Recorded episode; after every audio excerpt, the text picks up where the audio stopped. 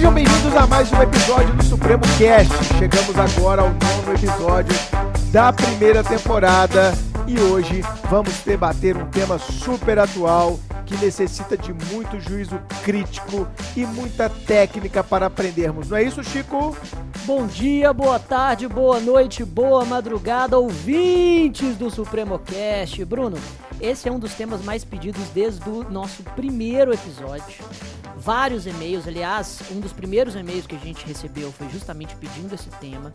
Meus alunos de graduação, tenho certeza, estão ansiosos por ouvir, é, para ouvir a gente falando sobre isso. E aqui, obviamente, nós trouxemos figuras ilustres do time de penal do Supremo.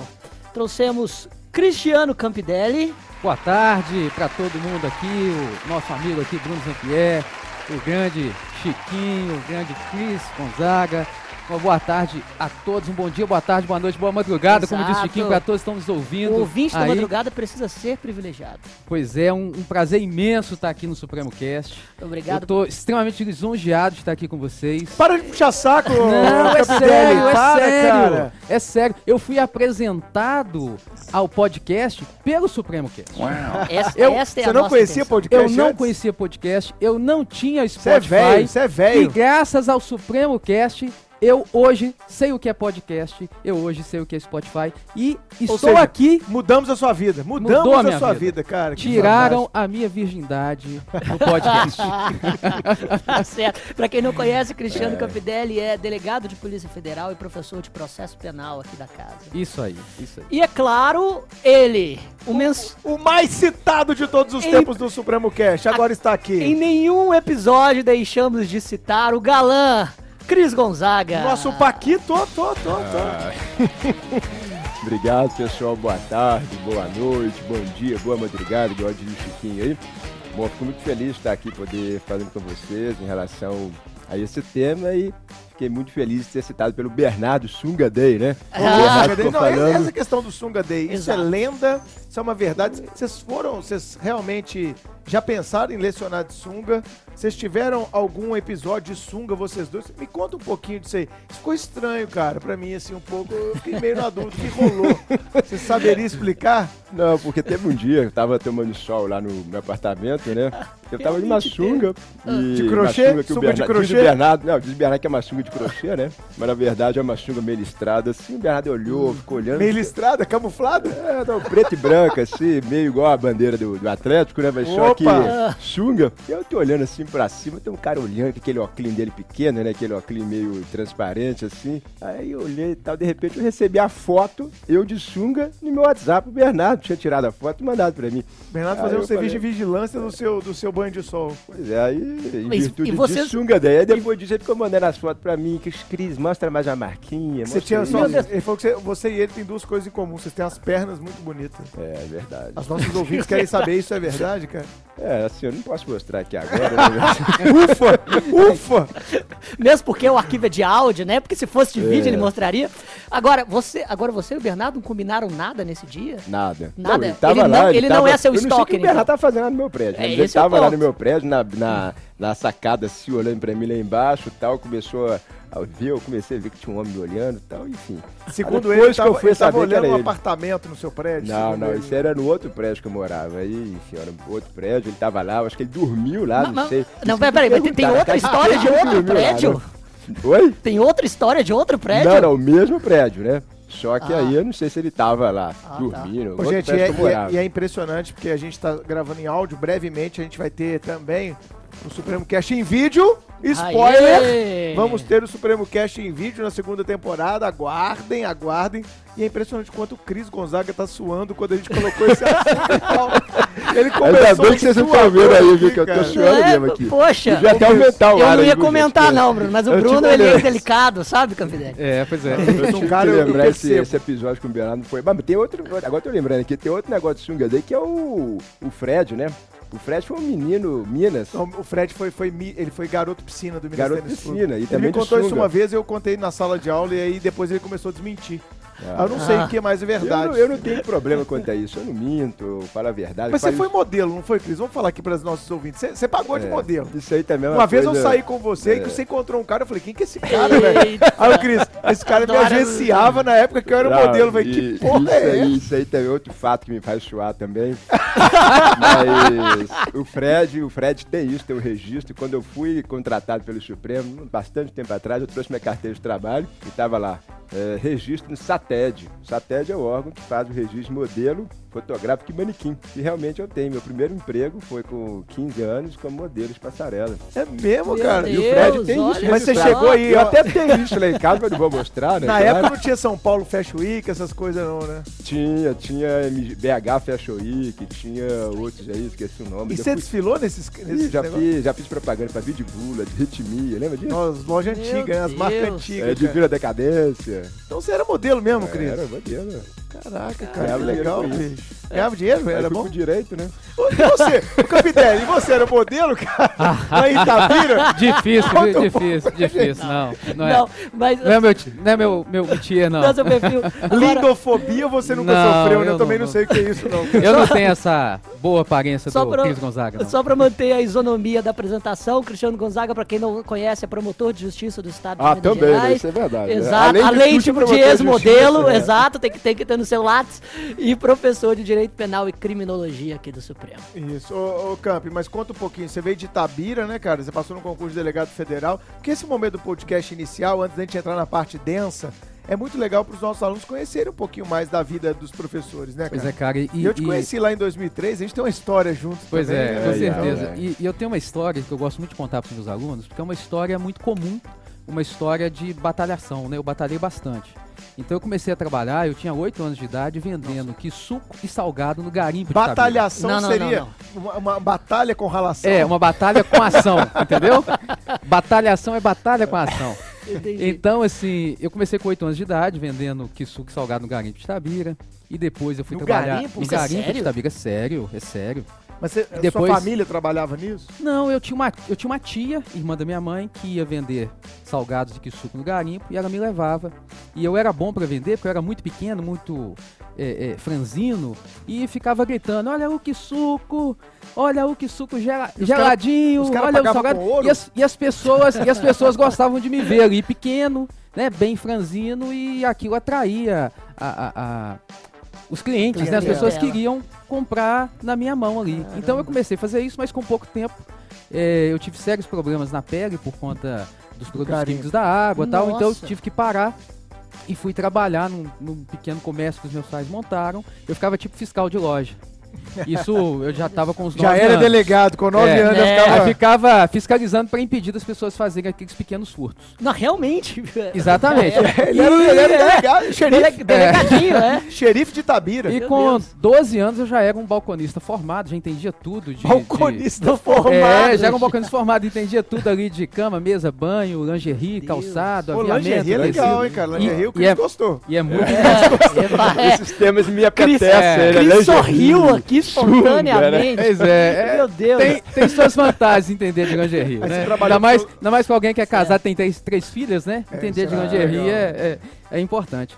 E até que eu, meu primeiro, meu primeiro concurso público foi para a Caixa Econômica Federal, então eu vim nessa relação aí Legal. de comércio, eu fui vendedor de calçado, eh, eu fui vendedor de frutas e verduras, eu tive, eu fui cobrador, eu tive uma série de profissões antes de passar no concurso da Caixa. E foi um Legal, concurso, eh, digamos assim, que foi inclusive o concurso que mais me emocionou. né? Eu lembro que quando eu recebi o meu, o meu telegrama, ainda chegava Aham. por telegrama, Você tomar posse e tal. Cara, eu não conseguia almoçar no dia de tanta emoção, porque era uma, uma vida, assim, financeiramente Sofrida. complicada.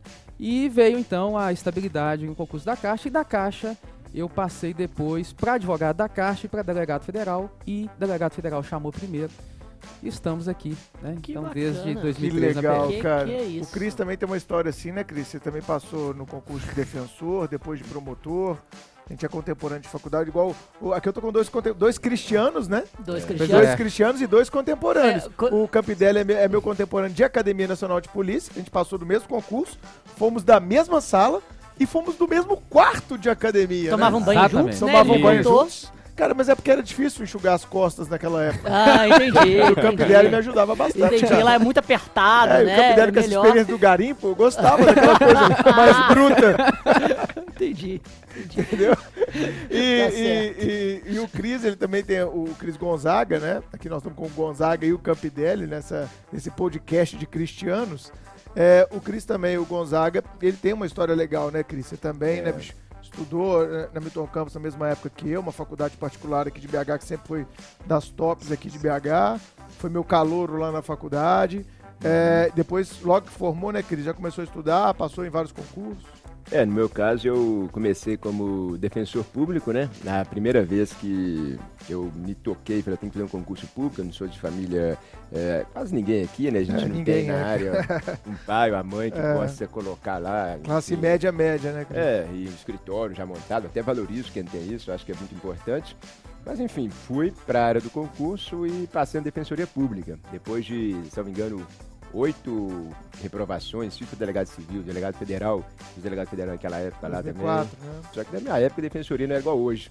Tá o valorizado. Chiquinho, é, sabe, né? Hoje a defensoria paga 22, 21, mais ou menos. O inicial na minha época era 1.800 reais. 1.800? Nossa. 1.800 reais. Eu tenho até esse contra-cheque guardado até hoje. 1.800 reais. Meu Deus. Primeiro, nem sei se pode chamar de subsídio, né? Mas enfim, aí depois continuei estudando. É, o que estava mais próximo da Defensoria Pública era o MP. E aí fiquei três anos tentando. Três anos, reprovações. Aí no meio do caminho fiz também magistratura, não passei. MP de Minas três vezes, não passei. Na quarta, vinha passar, tô lá no MP há 11 anos, depois de muito sacrifício. É, Que concurso legal, é isso, né? É, Sacrifício diário, o pessoal isso- acha que é fácil estar aqui, mas não é. e isso casa muito, né, Cris, com o nosso episódio passado, onde a gente trouxe aqui, né, os Uhum. quatro a- aprovados do Delegado Minas, que mostraram para todos os nossos ouvintes, foi um episódio que teve muita repercussão, o episódio, oitavo episódio do, do nosso Supremo Cast primeira temporada, esse é o nono, é, onde a gente trouxe essas histórias mostrando que por trás de toda grande vitória há também um ciclo de reprovações, de aprendizado, de amadurecimento, de conhecimento, de autoconhecimento, que é fundamental para a galera que está nos ouvindo é, chegar a uma aprovação. Então você que está nos ouvindo, mais uma vez, histórias de persistência, histórias de luta. Então você está apenas construindo a sua. Reflita sempre sobre isso e não desista. Mas Chico, vamos ao podcast, cara. Qual vai ser o tema de hoje?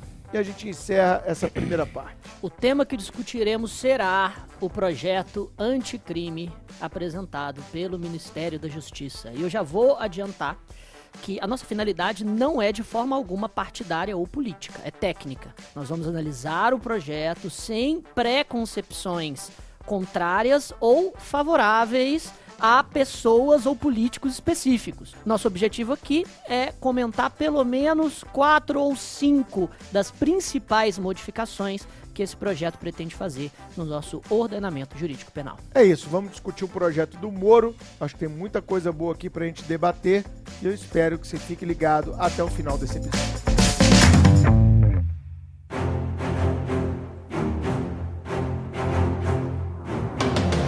Então, Chico, a discussão sobre o projeto anticrime. Qual projeto seria pró-crime? Já começa assim. Exatamente o que eu ia dizer. Olha, a gente precisa. Eu, eu separei aqui pelo menos cinco pontos pra gente discutir. Só que nós precisamos come começar ainda aqui tocando no nome. Esse não é simplesmente um nome fantasia, ele está na emenda do projeto, projeto anticrime. Eu gostaria de saber qual projeto de lei penal é pró-crime. Se nenhum é a resposta, então todo projeto penal é anticrime. Colocar esse nome na emenda, na verdade, é uma estratégia, na- ao meu Política. ver, política, Marketing. marketing e, de certa forma, antidemocrática. Porque antagoniza quem tem uma visão contrária àquilo que o projeto quer passar. Verdade. Tipo, se Perfeito. você é contra o projeto, você é a favor do crime. Você é a favor do crime. Ah, você vai ser. co- Se você é contra o anticrime, então você está com os criminosos. Pró-crime, É que é isso. Não, não, não faz o mínimo sentido. Sinceramente, esse tipo de abordagem é, marqueteira é contraproducente e antidemocrática, na minha, na minha visão. Mas será que, fazendo uma provocação, será que ela não é democrática à medida que ela já abre, como a gente está inaugurando aqui, o debate já focado exatamente nesse argumento? isso não seria democrático? A gente já debateu, inclusive, a natureza do projeto? Eu concordaria com você se o Ministério da Justiça aceitasse fazer as audiências públicas que o próprio Instituto Brasileiro de Ciências Criminais IBCCrim. queria. O Aham. próprio IBCCrim sugeriu. E o Ministério da Justiça foi peremptório no sentido de que eles não têm obrigação de abrir qualquer audiência pública e a- o debate será feito pelo Congresso. Me parece que a intenção é não debater democraticamente com o público, com a academia, com os cientistas do direito. Mas será que dentro das comissões, como por exemplo a Comissão de Segurança Pública dentro do Congresso, esse debate não vai ser feito adequadamente e esses estudiosos não poderão lá comparecer e dar a sua opinião? Poderão, mas o, o projeto seria mais democrático se já permitisse discussões a priori, que incluíssem o público que está interessado em, em discutir desde o primeiro momento e que não antagonizasse já as críticas no nome do projeto, né? Acho que, enfim, na minha opinião, é um pouco antidemocrático. Ah, vocês- É, isso aí que você falou, Chiquinho, basicamente é criminologia, né? exatamente. Usar o nome anticrime, a tecnologia crítica. Perfeito. O Barata, né, ele faz muito essa análise de antagonismos sociais que a gente Exato. tem. E sempre que você cria o antagonismo social, você coloca pessoas em polos opostos. É uma Exatamente. coisa meio maniqueísta, né? Perfeito. Então, enfim, eh, se você está contra o projeto, nenhum deputado federal ou senador vai se posicionar contra, porque ele sabe até por quê. Se ele for Exato. contra, ele é a favor do crime. Então, perfeita essa Mas, análise. mas será sua. que sociologicamente, Cris, a gente não está chegando num momento, até possivelmente incentivado pela internet, em que nós estamos chegando a toda discussão virar uma discussão dual? Porque, vamos pegar aqui, é, isso é da lógica de uma democracia americana, por exemplo, quando você tem um partido republicano e um partido democrata. Ou você adere às opiniões de um, ou você adere às opiniões de outro. Não é o caso brasileiro, onde a gente tem um pseudo pluripartidarismo. É, eu estava acompanhando agora essa semana, não sei se vocês estão acompanhando isso, eu estou acompanhando de perto, porque, não sei, me despertou interesse. Uhum. O caso da Venezuela, Uhum. onde Sim. o Guaidó se autoproclamou né, presidente, Presidente. da Assembleia, presidente eleito, a pessoa que vai liderar a queda do regime do chavismo lá, né, do Nicolás Maduro. Uhum. E eu tenho acompanhado, eu estou seguindo o Guaidó é, no Instagram. Vocês estão seguindo ele no Instagram? Legal, não tô. Eu dica, seguindo ele no Instagram, né? E o discurso que ele constrói é o discurso que ele já chamou, olha só, Capitão, de Operação Liberdade. Impressionante. Operação Liberdade, ou seja, ele está plantando o discurso que para derrubar o sistema, o chavismo, é preciso fazer uma Operação Liberdade. E ele está convocando a população para ir para a rua e ele está tentando a- o apoio dos militares, que lá vai ser decisivo, até por causa dos grupos paramilitares que tem lá. E por que, que eu estou chamando a atenção disso? Porque agora está começando a crescer aqueles outros grupos né, de pessoas que são parasitárias do sistema do chavismo, Uhum. que estão começando também a usar a internet para dizer que eles estão prontos para a guerra. Né? E eles estão prontos para a guerra para defender o Nicolás Maduro. Ou seja, é o antagonismo clássico. Ou você está do lado de quem quer derrubar o regime, ou você está do lado de quem quer manter o regime. Então, será que essa ideia que está na criminologia crítica, ela não é uma ideia social do ponto de vista de que toda sociedade vai ter é, um A ou B, um Atlético Cruzeiro, um Flamengo e Vasco, um Inter e Grêmio, um Palmeiras e Corinthians? Será que isso não é da ideia da sociedade mesmo? A gente viveu isso agora no pleito eleitoral. Ou você era petista, ou você era antipetista. E, o quem não candidato- estava nessa sofria as consequências. Quem não estava nessa era um retardado, né? Era um débil mental, como eu fui taxado algumas vezes É. aí de não estar nessa dualidade. Eu também não, eu também É, não estava, já sabe. falamos, já falamos Já sobre falamos isso disso em aqui. outros episódios. Exatamente. É, o caso da Venezuela especificamente é um caso ultra sensível.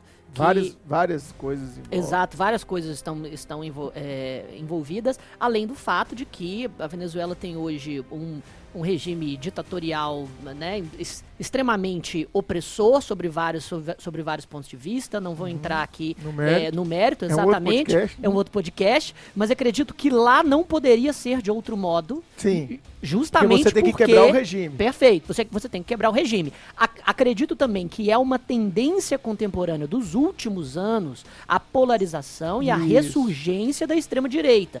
Mas não seria é, contraproducente é, não seria contraproducente aceitar essa polarização extremamente contemporânea e atual como absolutamente normal? Não, não é no sentido de naturalizar. que. Exato. Não é naturalizar, mas eu tô puxando a fala do Cris quando ele falou que o Barata traz essa questão do eles contra nós. né? É, Ou você tá aí, de um lado ou pra- você tá a do gente- outro. É, porque essa questão, o que, que eu penso, na criminologia crítica, o Barata ele fala que toda a sociedade vai ser polarizada, não tem como. Não tem como. Uhum. Não tem como. Tanto é que ele se baseia em Karl Marx, para falar luta de classe, Aham. enfim, Sim, sim. socialismo, Ele tem. Ele, capitalismo. assim, apesar de ter uma, uma matriz marxista, né? Isso. Ele não, enfim, não, não defende abertamente o socialismo, É, mas parte de, de ele uma análise mostra o marxista. antagonismo da luta de classe. Sim, sim. Mas, perfeito. assim, é, trazendo isso para o projeto do Moro, né, o projeto anticrime, acho que ele não precisaria usar essa expressão, Exatamente. anticrime. Porque aí Desnecessário. é desnecessário, porque aí ele choca a sociedade e ele coloca a gente mais polarizada ainda. Eu a gente já concordo. está polarizado, aí fica mais exato. ainda. Mas o Moro não é um átomo, ele é fruto de um governo que planta isso o tempo inteiro. É, mas O é, Bolsonaro já ganhou as eleições, mas ele a todo momento ele quer lembrar que os petistas têm que ser dizimados. E isso é contraproducente. Isso é contraproducente. Porque ele tá eu- governando eu pro Brasil inteiro. isso aí é luta de classes. Inevitavelmente é uma luta de classes, não de é, É, pobres classes e políticas. ricos. Isso, De é, eles e nós, né? Isso. É aquela ideia do bem e do Exato. mal. Se você não tá do lado do bem, você tá do lado do mal. Poxa. Coisa de He-Man e, E o esqueleto, esqueleto, né? exato. Trazendo um pouco mais suave, né? Pra É, e o, exato. É. E o mundo, na O, verdade, o não é era o preto e branco pacato, o desse gato jeito. guerreiro. Você sabia que eu tinha apelido Ah! de gato guerreiro? Não, é gato guerreiro. Aquele cara, quando o antes de He-Man ser He-Man, tem um nome, É né? o Príncipe Piada. Príncipe Príncipe Piada. Piada. Você tem agora É. apelido é Príncipe, né? O Príncipe- pessoal me chama por causa disso. Ah, Príncipe Príncipe Piada, Piada. é isso? Ah, que fofo, É, cara. Pois é. Então, voltando ao projeto anticrime, mas essa guerra, cara, é porque a gente tá criticando, eu entendo a Uhum. crítica, eu também acho que ela é, é antidemocrática a utilização dessa nomenclatura, mas ela é fruto do governo, cara. Sim, sim. O governo, ele tá plantando o tempo inteiro o antagonismo. O governo do Bolsonaro não está preparado para um regime democrático. Parece, parece que ele ainda tá em eleição. Mas é isso. Mas- Então, quando ele fala assim anticrime, é como se ele falasse o quê? Estamos reinventando a roda. Isso. E outra, e outra, já que a gente está falando de democracia, de alguma forma, como ele coloca projeto anticrime, ele está dando uma satisfação para o eleitor dele, Sim. como tantas vezes ele está fazendo. O governo Bolsonaro se caracteriza nesses quatro primeiros meses, ao, ao meu ver, é minha opinião, e quem não concorda dá uma escutada no sexto episódio, Liberdade de Expressão, Perfeito. que é o seguinte, é, ele está construindo uma narrativa muito coerente. Quem está acusando o Bolsonaro de incoerência não participou da jornada política do último ano no Brasil. Porque quando ele coloca projeto de crime, ele está cumprindo o programa de governo dele. Ou pelo menos ele. Prometendo. Tá, é, A gente tá- vai questionar o como, Exatamente. a extensão. É, mas exato. que ele está sendo coerente, tá. Quem votou no Bolsonaro está feliz com o Bolsonaro? Está. Porque ele está cumprindo aquilo que ele prometeu. Ou pelo menos ele tá colocando no projeto a roupa. De, A roupagem, a roupagem daquilo que ele Que ele está prometeu. prometendo. Olha só o projeto anticrime. Vamos analisar o conteúdo Então, então. pronto, a gente chegou a um denominador. O projeto anticrime foi colocado com esse nome tanto para marketing quanto para uma satisfação ao certeza. eleitor. Ao eleitor, exatamente. O que não deixa de ser também é Criticável. antidemocrático. Exato. E criticável, claro. Ex- exatamente.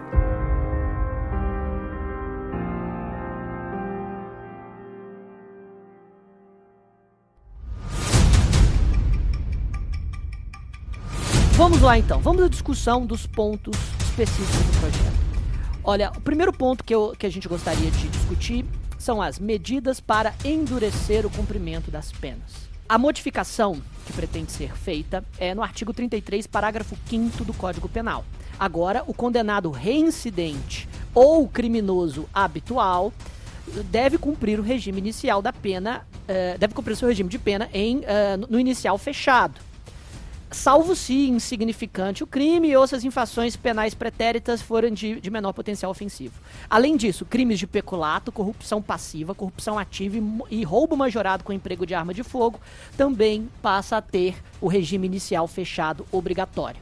Por fim, na progressão de regimes em crimes hediondos, a- esta progressão fica limitada à constatação de que o condenado não voltará a delinquir e o cumprimento de 3 quintos da pena quando tem resultado morte da vítima. Então vamos por partes. Primeiro, regime inicial fechado obrigatório para reincidente, criminoso habitual, corrupção e roubo majorado com emprego de arma. Parece que Sérgio Moro está querendo ressuscitar um instituto que já, const, que já constava da lei penal desde a da década de 90 e que já foi múltiplas vezes considerado inconstitucional pelo Supremo Tribunal Federal. O que, que vocês acham? Pois é, e, e, e esse é um problema sério do projeto, Chiquinho, pelo seguinte. O projeto, quando traz isso, me parece que ele foi escrito por um estagiário de terceiro período. é sério, porque. Eu, eu ia conter a as é do palavras. estagiário. É. A culpa sempre é do sempre- Você, É, não estagiário, tem- que tá não nos escutando agora, a culpa é sempre do estagiário. Então, assim, aparentemente, quem fez isso aqui não tem um mínimo de, de conhecimento Perfeito. de- pelo menos nesse aspecto, de se colocar regime inicial fechado para determinada é, é, conduta criminosa, como acontece aqui no caso de peculato, corrupção. Isso já foi declarado inconstitucional, como você bem disse, pelo Supremo algumas vezes. Né? Nós temos um dispositivo da Lei de Crimes Hediondos que foi considerado constitucional duas vezes. Perfeito. Inicialmente por prever regime integralmente fechado, depois por prever regime inicialmente fechado. Exato. E volta novamente essa discussão, algo que já foi considerado constitucional pelo Supremo.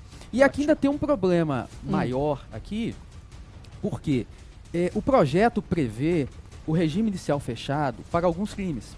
E prevê, por exemplo, corrupção Uhum. passiva, corrupção ativa. Perfeito. E nós temos um crime cuja conduta é mais gravosa que a da corrupção, que é a concussão. Certo. E a concussão foi esquecida em 2003, quando foi Perfeito. aumentada a pena da corrupção. Exato. Né? Em 2003 aumentaram a pena da corrupção ativa e passiva para 2 a 12 anos e concussão permaneceu em 2 a 8. 2 a 8. exato. Sendo que antes dessa alteração, corrupção era 1 a 8. Ou seja, quando foi feita, foi feita a redação dos artigos de concussão, eh, foram feitas as redações dos artigos de concussão, corrupção ativa e corrupção passiva, entendia-se que a corrupção era menos grave que a concussão.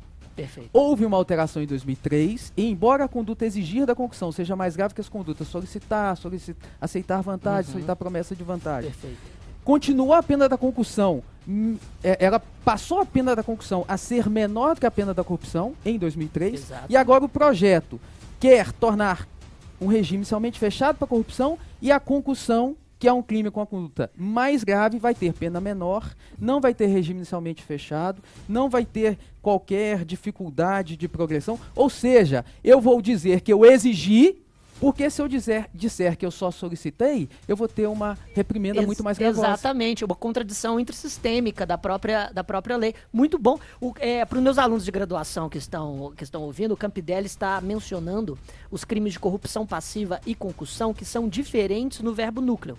Enquanto a corrupção passiva consiste em solicitar ou aceitar promessa de vantagem ou ainda receber vantagem em razão da sua função pública, no crime de concussão do artigo 316, o verbo núcleo é exigir, o que pressupõe uma espécie de coerção ou intimidação. Com certeza, uma conduta, uma postura muito mais gravosa ou temerária e que hoje em dia é contemplada na lei com uma pena menor e que foi esquecido pelo projeto, justamente, que quer dar o regime inicial fechado à corrupção, sendo que o Supremo Tribunal Federal já considerou esse, esse tipo de instituto inconstitucional por mais de uma vez. Então, então, na minha opinião, é inconstitucional pelos argumentos que o Supremo já eh, eh, declinou anteriormente e é Perfeito. também inconstitucional por ferir um princípio da proporcionalidade. Exatamente. Então é duplamente exa- constitucional. Exatamente. A inconstitucionalidade, inclusive, fundamentada pelo Supremo, foi em razão, dentre outros, do princípio da individualização da pena. Já que institutos que visam a individualização da pena, como a fixação de regime inicial, não podem ficar completamente trancados em um regime único para determinada categoria de crime, porque isso fere o mandamento constitucional previsto no artigo 5 inciso 46 da Constituição. Exatamente. Bom, Chiquinho, eu queria complementar aqui, até o Campidelli basicamente abordou tudo. Isso aqui está em dois informativos que o STF trabalhou isso aí. Perfeito? 691 e 692, julgando que é inconstitucional, o princípio da individualização das penas, enfim, proporcionalidade, etc. Só que eu acho que mais importante ainda é porque a gente vai é, basicamente debater o que o Supremo já disse e o Supremo vai dizer de novo. Exato. Só que a- eu acho que tem outros problemas, até que, vamos supor que passe isso aqui, que Uhum. passe e que julgue constitucional e assim por diante. Eu acho que algumas observações relevantes é o seguinte, isso aqui, para mim, nada mais é do que populismo penal. Ótimo. A gente sabe muito bem, o Chiquinho até Perfeito. sorrindo, o Chiquinho até orgasmo, né? quando ela fala Exato. Que bom que não, penal. que não, populismo penal. Que bom que não foi só eu que falei isso. É, que eu, o não, Chiquinho eu não, adora não quando vou colocar isso tudo. populismo penal. Populismo penal puro. É, e olha só, só pra gente ver por que um populismo penal, até anotei aqui, corrupção passiva, peculato, corrupção ativa em todas as suas formas. Tudo bem, regime inicial fechado. Nada foi dito acerca do artigo 44 do Código Penal, que é PRD. Sim. Então tudo bem, ele tá no, vai começar no fechado. Ótimo. E a pena é menor que 4. Porque Exato. é 2 a 12, 2 a 12 e 2 a 12. Todos os três são 2 a 12. Sim. Então se ele tiver pega até 4, como é que faz? Vai caber PRD. Ou seja, ele vai mostrar, Exato. ah, não cabe regime aqui semiaberto e aberto, mas vai caber PRD, Vai é caber pior. PRD, porque a substituição de pena privativa de liberdade por pena restritiva de direito independe de regime inicial. Mesmo que o regime inicial seja fechado, É. Vai se caber a, PRD. Exato, se a pena pro crime doloso não ultrapassa quatro anos e o crime não é praticado com violência ou grave ameaça, o réu não é reincidente, vai ter a pena substituída. Perfeito. E outra coisa, mais importante ainda, é, começou lá, vamos supor agora, não, vai ser regime fechado. Na, no peito e na raça mantiver lá o regime fechado. A gente tem vários casos no Brasil, até eu mesmo, sou promotor na Jabuticatubas, que não existe o regime depois de fechado semi-aberto. Uhum. Aí ele vai ter aquele, aquela progressão de direto. assalto. É. A Não existe subvinculante- por, por inexistente vaga É, mesmo. súmula- exatamente, súmula vinculante 56. 56. Ele vai sair direto para o aberto. Então você é efetiva. E aí, como não tem, a- como não tem, não tem aberto, vai pro domiciliar. Exatamente. Exatamente. Vai. Sai do fechado pro domiciliar. Sabe, sabe, Esse é o Brasil. Exato, exato. Esse é o Brasil. É, e não que sobre vagas no regime fechado também. É só É. porque eles apertam e É, dane-se. Isso é o quê? né? Populismo penal. Popu- O que, perfeito, populismo penal. O que também, é, de certa forma, liga à crítica do Campidelli. Por que, que não colocaram concussão aqui? Porque ninguém sabe o que é concussão. Então, ah, estamos, estamos O que é agora. concussão? Eu tô aqui como ouvinte curioso. Eu acabei de explicar. qual- concussão. É quando um delegado não- federal É, para o exato. cara. Explica aí, explica aí, explica aí. Exato. Quando um delegado, né? Eu acabei de explicar. A concussão é o crime que pratica o funcionário público quando exige vantagem indevida em razão da sua função. Como o verbo bem. núcleo é exigir, pressupõe uma intimidação ou coerção, diferentemente do verbo núcleo solicitar na corrupção passiva, que pressupõe uma barganha, uma negociata, um pedido. E que na criminologia, Chiquinho, você vai gostar. Hum. Isso pode ser chamado de direito penal subterrâneo. olha. Direito penal subterrâneo, exatamente. Caraca, eu sabia que a gente tá gostando, né? Direito penal subterrâneo. Muito bom, E é, é, e é- exato. e é interessante essa questão do populismo penal, porque a história ela vem se repetindo, né? Nós tivemos essa- essa questão do populismo penal, justamente também com a questão do PRD, nos crimes de trânsito. Homicídio culposo, a direção de veículo É, motor, né? O, o motorista embriagado, aumenta a pena para 5 a 8, a lesão corporal grave aumenta a pena para 2 a 5, Uhum. mas não tem nenhuma exceção quanto a PRD, então crime culposo. Sim. Então não há nenhuma exceção quanto à questão do sujeito prestar socorro, não há nenhuma hipótese criada nova de se decretar prisão preventiva. Então, assim, a gente tem um populismo penal. Eu coloco uma pena exacerbada, mas o resultado prático final é nenhum. É, isso aí eu acho assim, até os próprios advogados, criminalistas vão é, deixar essa discussão, acho que de lado um pouco. Até porque quando isso de fato efetivar. Mas será que isso Passar. passa na CCJ, no Congresso? Na Comissão de Constituição e Justiça vai deixar passar um negócio desse? Mas passa, tanta, porque, não, porque na comissão lá vai ter que ter um parecer mas passa a, tanta respeito- coisa, a né? respeito do projeto. E você arguir a constitucionalidade do dispositivo desse vai ser difícil. Né? cara Com vai ter que duas ralar, né? decisões do, su- do plenário do Supremo É, pois é. diretas. É verdade. Ele vai ter que o quê? Ignorar? Eu- é porque eu- aqui não interessa, aqui eu tô vendo só uma análise fria da lei, eu não estou olhando o bloco de constitucionalidade formado no âmbito do STF. Eu não quero saber disso. Você é pró-crime. É... É, sim. tá vendo? Então o senhor Esse tá é querendo dizer que o senhor tá querendo achar que bandido tem que ficar é, solto? É isso. Pois é, exato. Populismo penal. Populismo penal. Populismo Ou penal. populismo legislativo agora. Exato.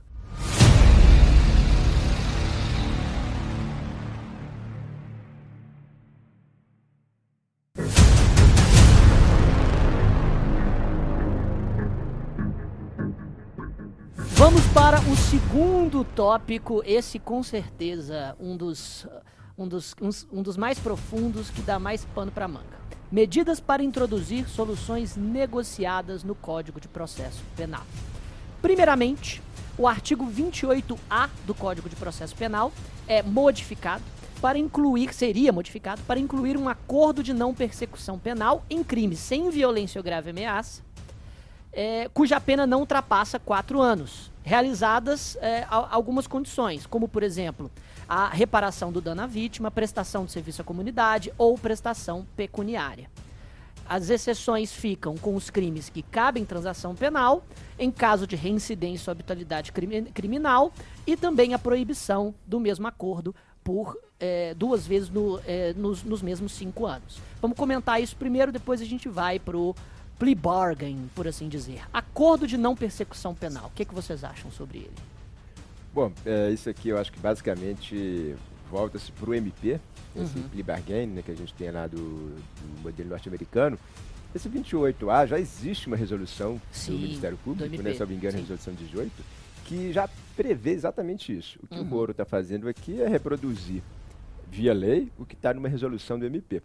Bom, eu basicamente sou contra é, esse tipo de não é, persecução penal num acordo, dessa forma como está na lei, por quê? Primeiro que você viola o princípio da obrigatoriedade. Uhum. Tem um crime em que o MP, numa ação penal pública incondicionada, ele vai deixar de denunciar, deixar de processar algo que a lei diz que é incondicionado. Uhum. Pô, então ele se arvora ali, é muito poder, eu acho, e eu que sou promotor de justiça estou falando isso, eu acho que é muito poder para a gente deixar nas mãos do Ministério Público resolver esses problemas. Uhum. Até porque essa confissão, conversando até com alguns advogados, um advogado, principalmente criminalista, fala assim comigo, mas como é que ele vai confessar perante o MP? Ele confessa perante o MP, ele abre mão das garantias, ele confessa. Aí depois o acordo não dá certo. E aí?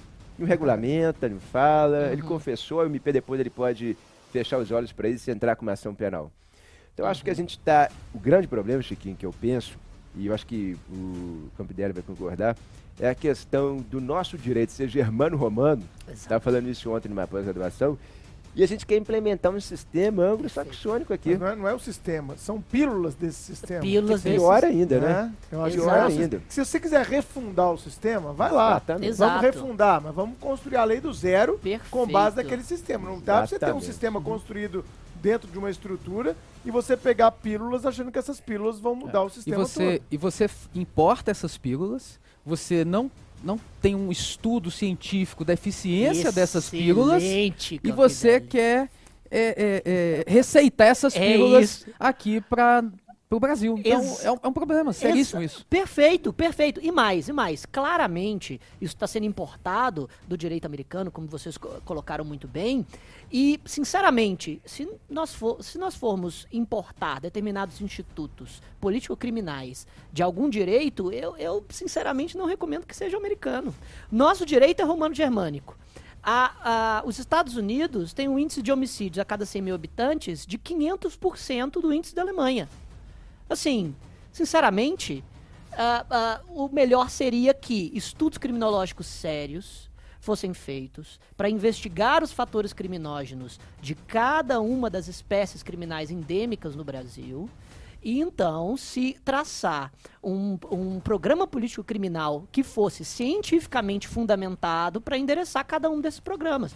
Isso aqui é simplesmente populismo penal e dentro dessas soluções negociadas, me parece que o Moro e a sua equipe, ou seu estagiário terceiro período, ele viu algumas. Uh, ele viu algumas, alguns entraves no processo penal que o, irrita, que o irritam pessoalmente.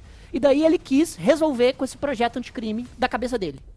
Mas não parece ter sido, sabe, importado de nenhum, uh, de nenhum estudo específico, criminológico, ou de nenhum outro autor. Parece realmente alguém que, ah, acho que, eu, acho que esse problema aqui, ó, ah, o, o judiciário está soberbado de processo penal, vamos criar uma solução negociada aí para poder né, desatolar aqui o judiciário. Chiquinho, Não, sabe o que eu acho, assim? inclusive? Isso aí, basicamente, você está falando aí, o Campo Débora, quando está já terceiro período, né?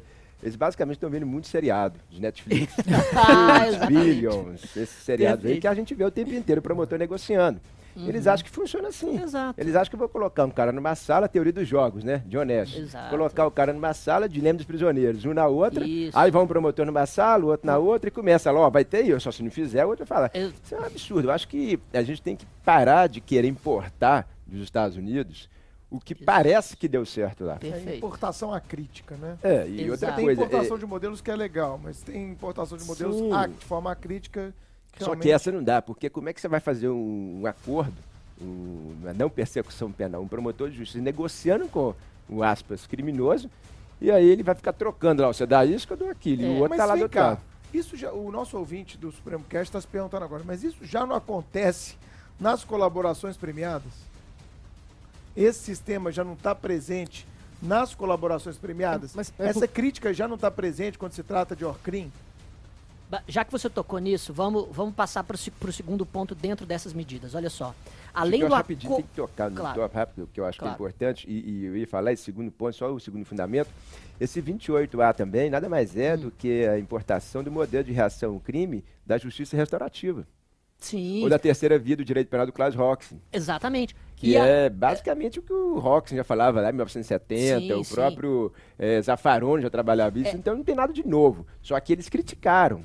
Eles falaram, não, não é bem assim. No Brasil, o manual de direito penal dele, brasileiro, né? No Brasil isso não- dá certo, porque a gente tem outro sistema tal. Isso já Exatamente. foi discutido lá atrás. Esse Exatamente. modelo de reação ao crime, lá atrás a Faron já tinha mostrado que teria que mudar, o Bruno falou, refundar, eh, começar do zero. E a gente está basicamente, eu acho que repetindo o teste. Só que o Perfeito. problema é que, o, infelizmente, o operador do direito é que vai conhecer isso aqui, se conhecer. A pessoa do povo não entende, a pessoa do povo acha que é igual no seriado mesmo. Que vai lá, fala daquele jeito, o promotor pode pedir e tá tudo certo. Não tem princípio de obrigatoriedade, não tem, enfim, modelo de reação ao crime. Então, acho que é complicado do jeito que, a- que tá ali. A gente volta na tecla do que o Campidelli tocou aqui. Quem fez esse eh, projeto, né?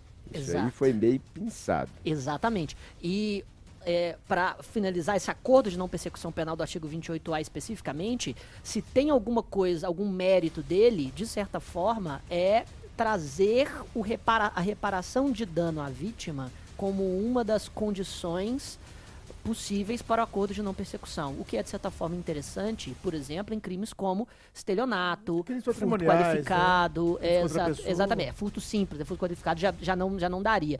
Justamente, e, e é inclusive uma das, uma das grandes colocações da criminologia crítica que o direito penal sequestra o conflito da vítima e faz com ele o que o Estado quiser, deixando a vítima sempre a ver navios, né? Ou seja, o direito penal, fala isso em sala todo dia, é o direito do autor e o direito civil e da vítima. Exatamente, exatamente. Agora, dentro dessa, dessa medida, também o Código de Processo Penal, dentro dessa medida, para introduzir soluções negociadas, também o Código de Processo Penal seria modificado no artigo 395-A. Após o recebimento da denúncia e até o início da instrução, acusação ou defesa poderá propor aplicação imediata de pena, pressupondo confissão circunstanciada, aplicação de pena imediata dentro dos parâmetros legais e dispensa da produção de provas, podendo haver negociação com diminuição de até metade da pena, exceto para o reincidente. O juiz homologaria o acordo, embora não, não seja obrigatório, e essa homologação serve como sentença penal condenatória. E esta sim seria uma é, uma introdução do plea bargain muito mais aberta para praticamente qualquer espécie de crime, no qual a pena seria negociada pelo Ministério Público e pela defesa. É, pra ficar bem didático pra quem tá escutando a gente, Chiquinho, até porque Uhum. é, eu tô aqui com o projeto aberto e acompanhando, parece que o 28A é naquela fase investigativa, né? E já o 395A, ele já vai ser na fase sob o crivo do contraditório da ampla defesa. Perfeito, é bom que se, que se separe. O acordo de não persecução penal, que é, que é para aquele crime cuja pena máxima não ultrapassa quatro anos, resultaria na extinção da punibilidade, de forma semelhante à transação penal. Sim. ou a modificação do artigo 395A, que seria uma espécie de plea bargain do direito brasileiro, essa justiça penal negociada, resultaria em uma sentença penal condenatória cujos termos seriam acordados por acusação e defesa. Entendi. E depois do recebimento da denúncia, mas antes do início da instrução.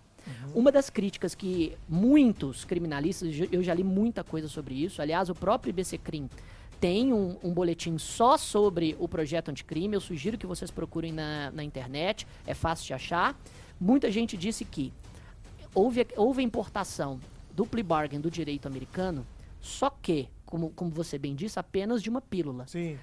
O, existe no projeto do Moro a dispensa da produção de provas como um dos pressupostos para essa justiça penal negociada. Só que no direito penal americano, a produção de provas já tem que ter acabado para se fazer esse tipo de acordo. Ah. Existe a fase do discovery, no qual a acusação mostra para a defesa toda a prova que, ele, que ela tem. Né? Exatamente, a fase da, é, da descoberta. E só depois dessa fase Fantástico. eles fazem um acordo. Até para saber, né? Vamos ver o que, que você tem contra mim. Exatamente. Aí. No direito, exatamente. Mostre é, suas cartas. É, tá blefando. Exatamente. Aqui, no, no processo penal, a no plea bargain na brasileira, haveria dispensa da produção de provas. A defesa não teria certeza de quais provas o, a acusação tem.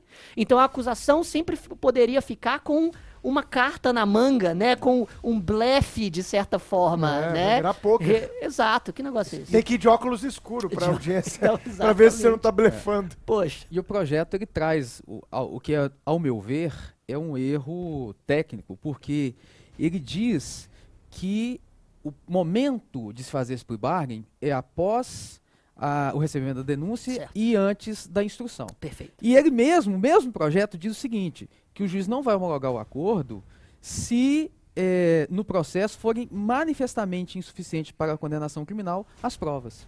Então a gente está num processo penal que o artigo 155 fala que o juiz vai formar sua convicção Perfeito. com base né, na livre apreciação da prova produzida em contraditório judicial.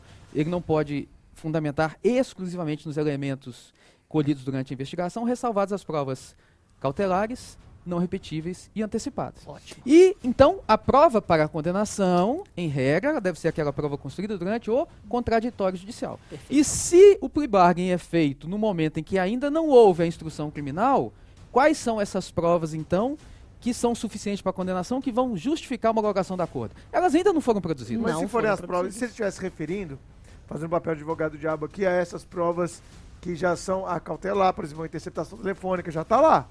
Ou seja, uma você, perícia, você tá limita, tá então você, você limitaria o plea bargain a essas situações. Você pode fazer o plea bargain quando você tiver provas cautelares não repetitivas antecipadas, você pode fazer o plea bargain. Se você não tiver, então você não pode fazer, seria uma pode limitação. Pode ser um entendimento.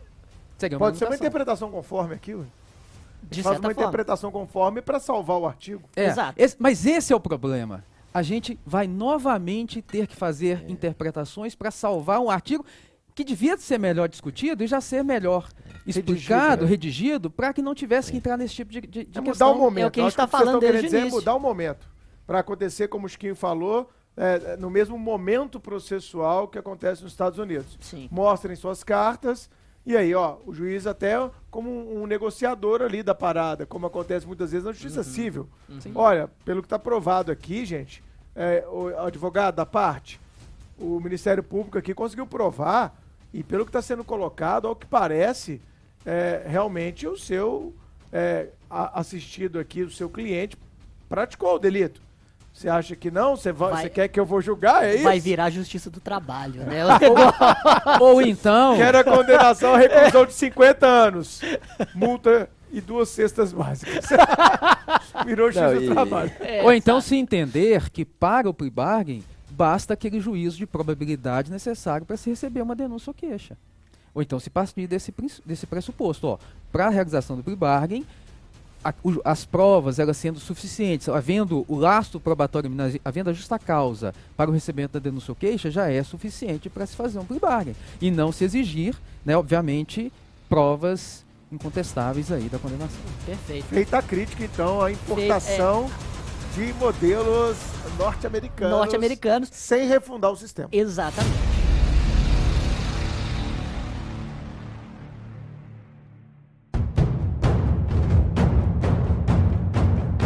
Nossa terceira medida é, comentada será serão as medidas relacionadas à legítima defesa. Primeiro, o artigo 25, parágrafo único do Código Penal, seria modificado para constar exemplos de legítima defesa.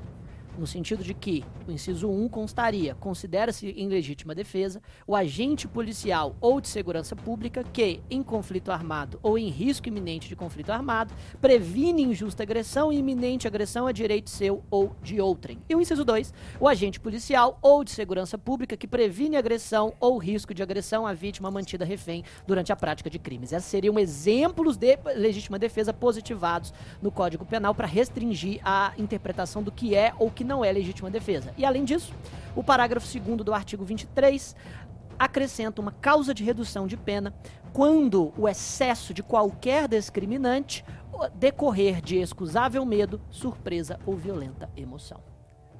Bom, é, Chiquinho, praticamente mais uma vez Zafarone já tratou isso. Né? Isso daí a gente já tem o Manual de Direito Penal Brasileiro. Sim, Esse, essa, essa questão de medo, surpresa, enfim, foi, ficou até ruim. Também Ficou até acho. ruim. Porque, na verdade, o que, que o Bolsonaro queria fazer, porque aqui o Bolsonaro é, Exato. no caso, um capitão, né? Polícia, ele queria Polícia proteger. não, ele é Forças Armadas. Polícia ele não é não. É, não, é. Ele. Poder de polícia, essas coisas todas, enfim, um cara que defende, claro, tá ele, legítimo. tem, ele tem a grande base do eleitorado dele, é formado É, por pessoas que é compõem legítimo Forças isso. Armadas e Forças É, Policiais. exato. Isso é legítimo. Não é legítimo ele dizer até lá fora que eu vou dar carta branca para o policial matar. Não, Que sim. isso, cara? Você imita bem o Boa. Fala aí, fala aí. Não, não vou fazer de novo. Não, imita o presidente. Mas não vou imitar o presidente. Chiquinho, imita o presidente. Não, aí, não, cara. não vou.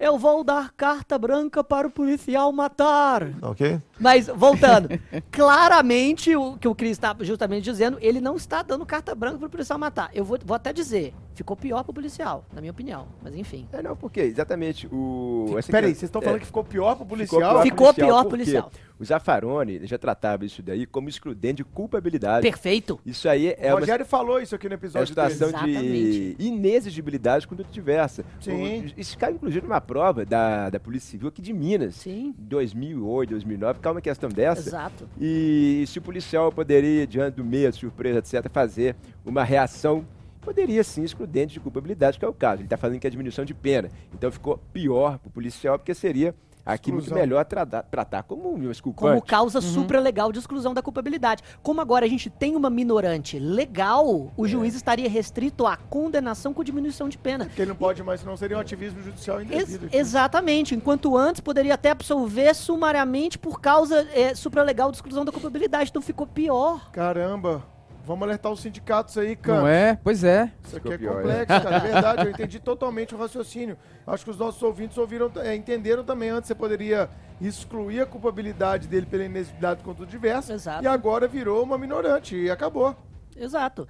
E os exemplos de legítima defesa, ah, considera legítima defesa o policial que em conflito armado ou em risco iminente previne injusta agressão a direito seu ou de outrem. Isso, isso é um pouco óbvio. É a- Isso já está escrito já no Código estava Penal. no artigo 25. Isso já está escrito no Isso Código aqui Penal. vai dar pano para manga, porque aí vai falar o que, que é conflito armado, o que, que é uma situação de injusta agressão. Pode ampliar mais, do jeito que estava, era igual antes. Exato. O júri, antes, fazia o quê? Ele discriminava a legítima defesa, destringia ela, Uhum. tal, o estado de necessidade. Está fazendo de novo isso daí. Antes da reforma do CPP, a gente tinha que colocar o que, que é agressão injusta, o que, que é atual, o que, que é iminente. O jurado votava, um a um. É, os quesitos, É. né? Os quesitos. Agora não tem mais, Quatro agora o quesito quesitos, é único. você. É, o quesito é o jurado absolve o acusado? Sim ou não? Aí com isso aqui vai voltar aquela discussão, vai falar assim, mas será que estava nisso? Será que não estava? O advogado vai colocar isso, ou seja, desprotegendo o policial em vez de proteger. De novo, é a medida exato. aqui que você acha que vai proteger, mas não vai. Por isso que eu falo, tem que estudar, tem que ter mais uma análise criminológica, igual você falou, porque É, senão... cara, mas é, eu vejo isso. é, é, esse é um movimento legislativo que cabe um pouco de reflexão, realmente. Porque a gente está vivendo muitas vezes no Brasil de movimentos legais, normativos, que em tese buscam proteção, mas que no fundo trazem desproteção. Na minha aula eu trato, por exemplo, o Estatuto da Pessoa com Deficiência. Agora todo deficiente é plenamente capaz. Então quer dizer que qualquer um pode vir aqui casar com um deficiente com comunhão universal de bens e pegar o patrimônio dele, ninguém pode intervir nisso. Só para dar um exemplo bobo. Sim, Né? sim. Ah, menor de 16 anos não pode casar, mesmo em situação de gravidez. Mas vamos supor que é uma menina de 15 anos, que tem o, o namorado de 18, ela tá grávida eles desejam formar uma família, eles já têm essa consciência. Não, não pode. Menor de 16 não casa. Criança não brinca disso.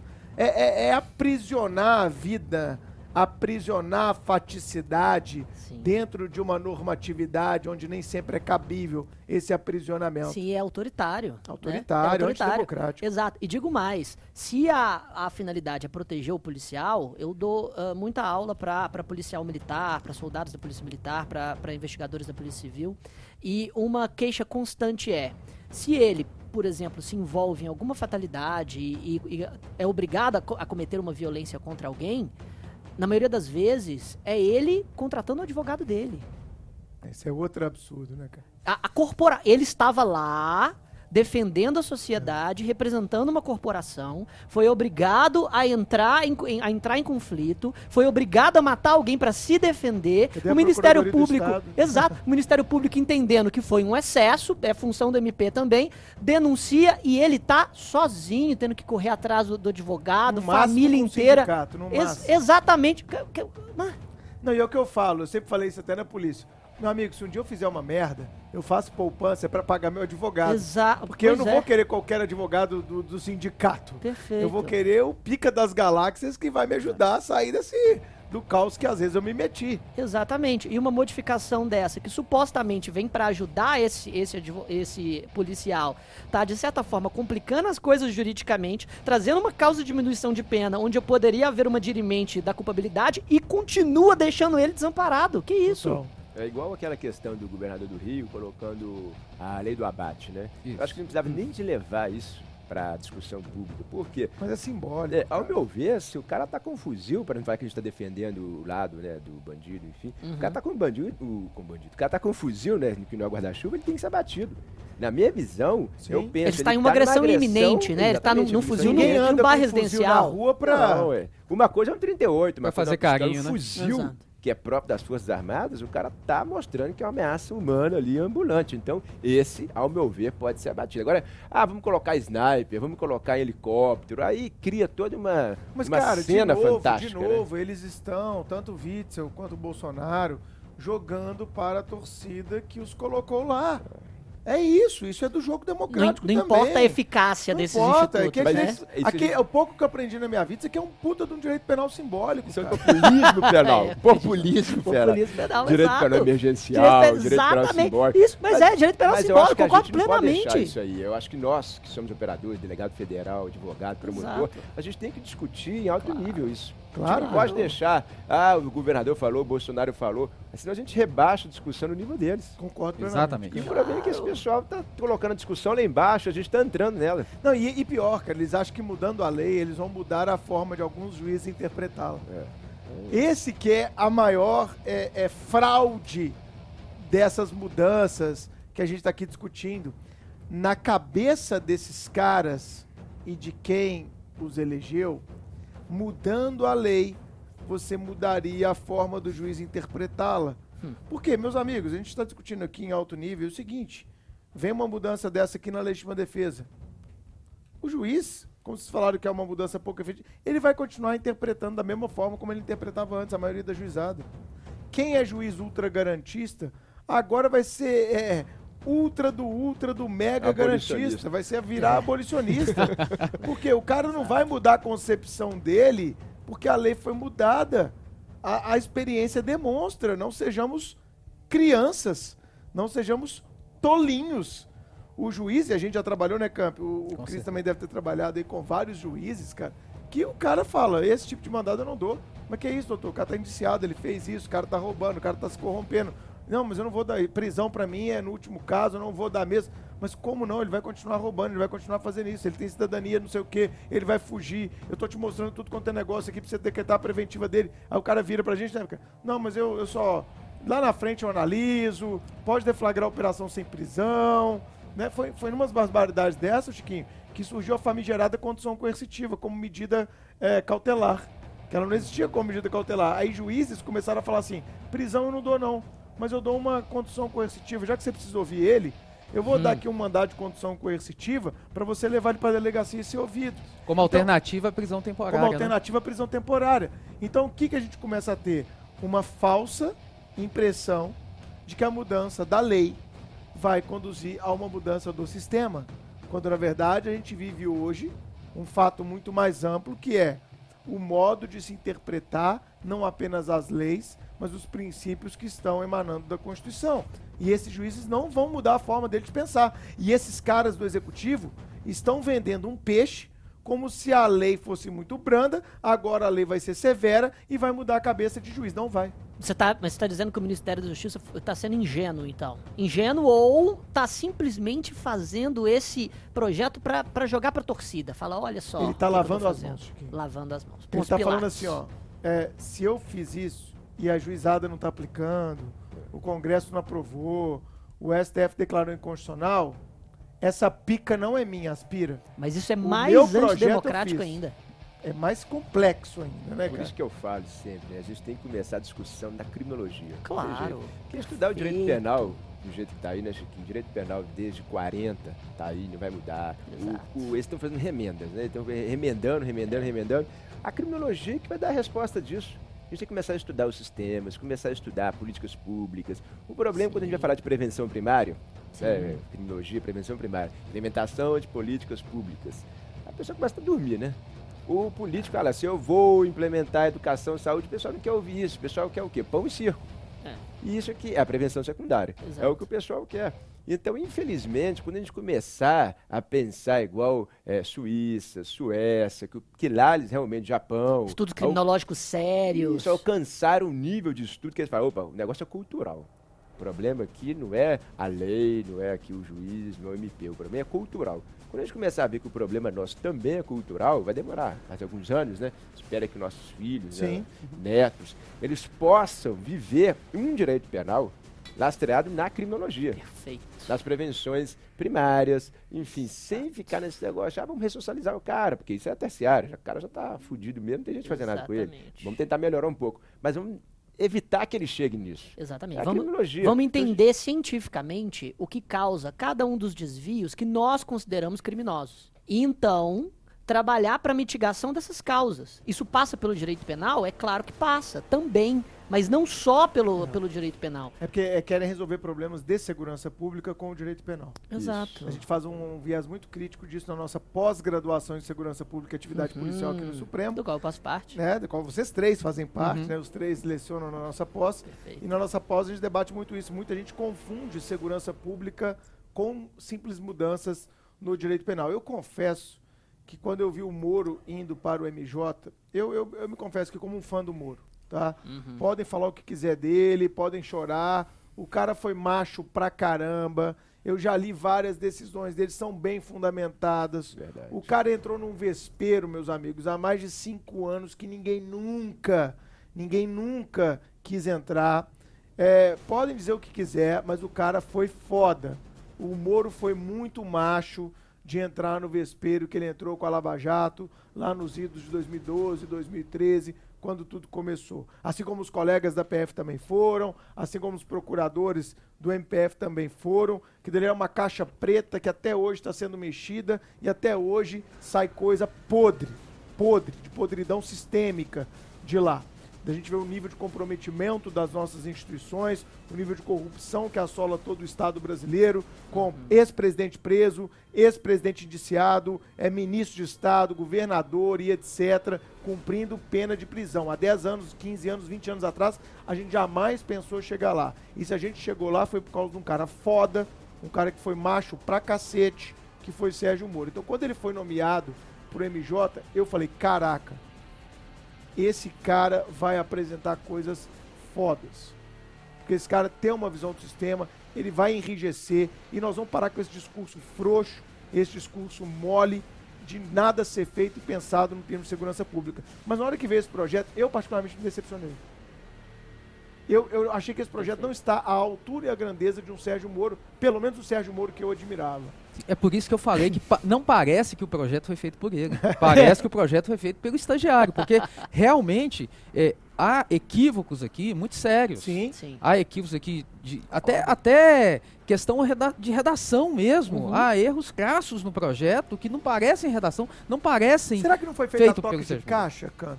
Tipo aquele, aquela ideia dos 100 primeiros dias de governo. Temos que apresentar Eu- algo. eu- Agiliza aí. eu Não, a gente tá pensei refletindo. nisso. Não, faz, apresenta. Depois a gente muda. Faz. Nós Esse precisamos dar uma projeto aí. Eu Faz esse final de pensei semana aí, nisso, segunda-feira mas- apresenta. Apresenta Mas ele, ele teve um tempo de transição, que ele saiu do judiciário e foi já nesse. Ele participou da transição pro governo. Mas a gente Então, ele- sabe, Me parece cara, que ele teve um mas A tempo. gente sabe, a gente está dentro, a gente tá dentro das instituições públicas, a gente sabe o quanto é, é complexo o trabalho do dia a dia. Você é completamente sugado. Então, imagina, ele não teve eh, talvez o tempo de reflexão adequada para apresentar. Eu pensava, sabe, Pode qual- ser, olha mas- só, sabe o que, olha, olha que não é uma proposta, é um pensamento meu. Não seria mais legal, o, o Cris Gonzaga, de repente, a gente desengavetar os projetos de novo CPP e novo CP? Sim. É uma das críticas que o IBC Crim, em vários boletins, trou- trouxeram. Nós já temos o anteprojeto do Código Penal, nós já temos o anteprojeto do Código de Processo Penal e todas as normas constantes nesses projetos foram sumariamente ignoradas. Ignoradas.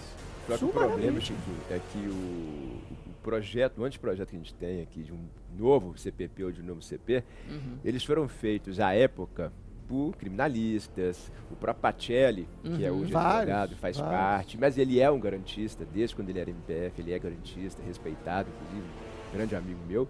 E, e o que acontece? Eu- a visão desse governo que está aí é um governo que quer combater o crime naquela sistemática de vamos colocar tudo na cadeia, vamos colocar penas elevadas, etc. Eles não estão se preocupando com o meio, como fazer isso. O projeto anterior, os que estão engavetados, deveriam ter, ter sido desengavetados, esse, esse tipo de projeto daí é uma, como se fosse uma antítese a eles.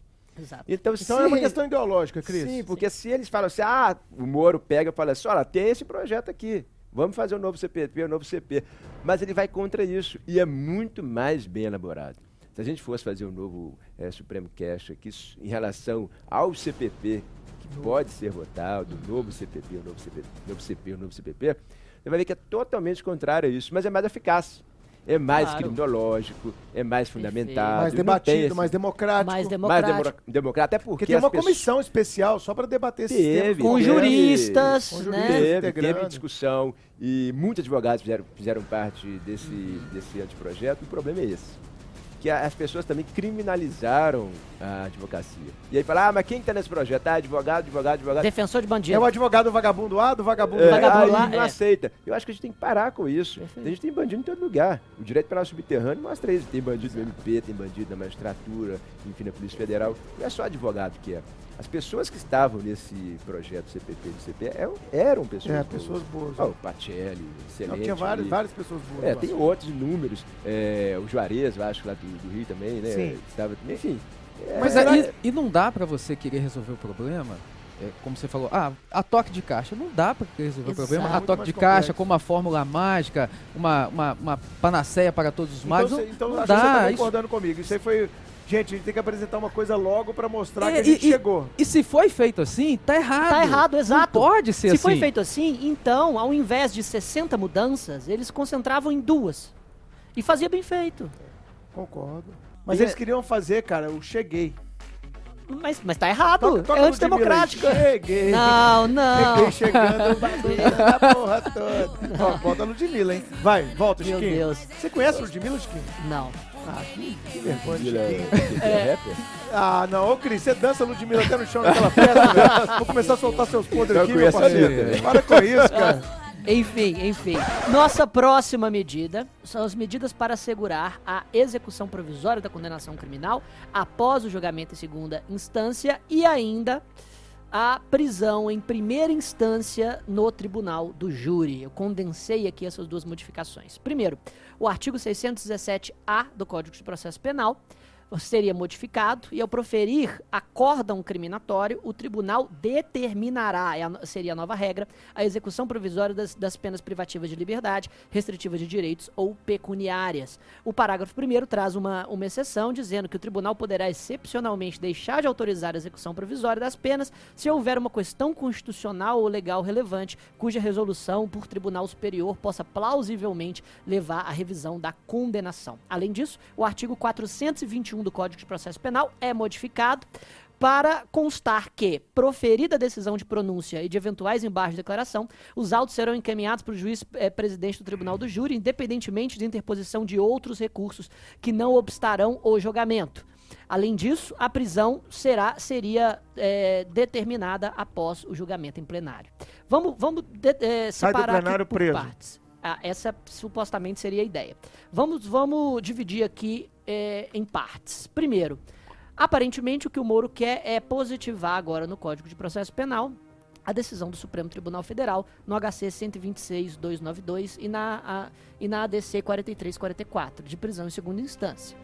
É, bom, primeiro, a, a, a questão me- não me parece ser ausência de lei, mas sim uma norma constitucional que o Supremo Tribunal Federal decidiu, nessa, né, discutiu nessas decisões e decidiu em apertada maioria que o artigo da, o inciso da Constituição que proíbe, não, que só que determina que a prisão só ocorrerá é, com a formação da culpabilidade, essa só ocorre a partir do trânsito em julgado da sentença condenatória. O Supremo Tribunal Federal já decidiu que esse trânsito em julgado se refere apenas à decisão de segunda instância por vários motivos. Primeiro, porque os tribunais superiores não poderiam revisar matéria fática. Segundo, porque recursos especiais extra- extraordinários não teriam efeito suspensivo.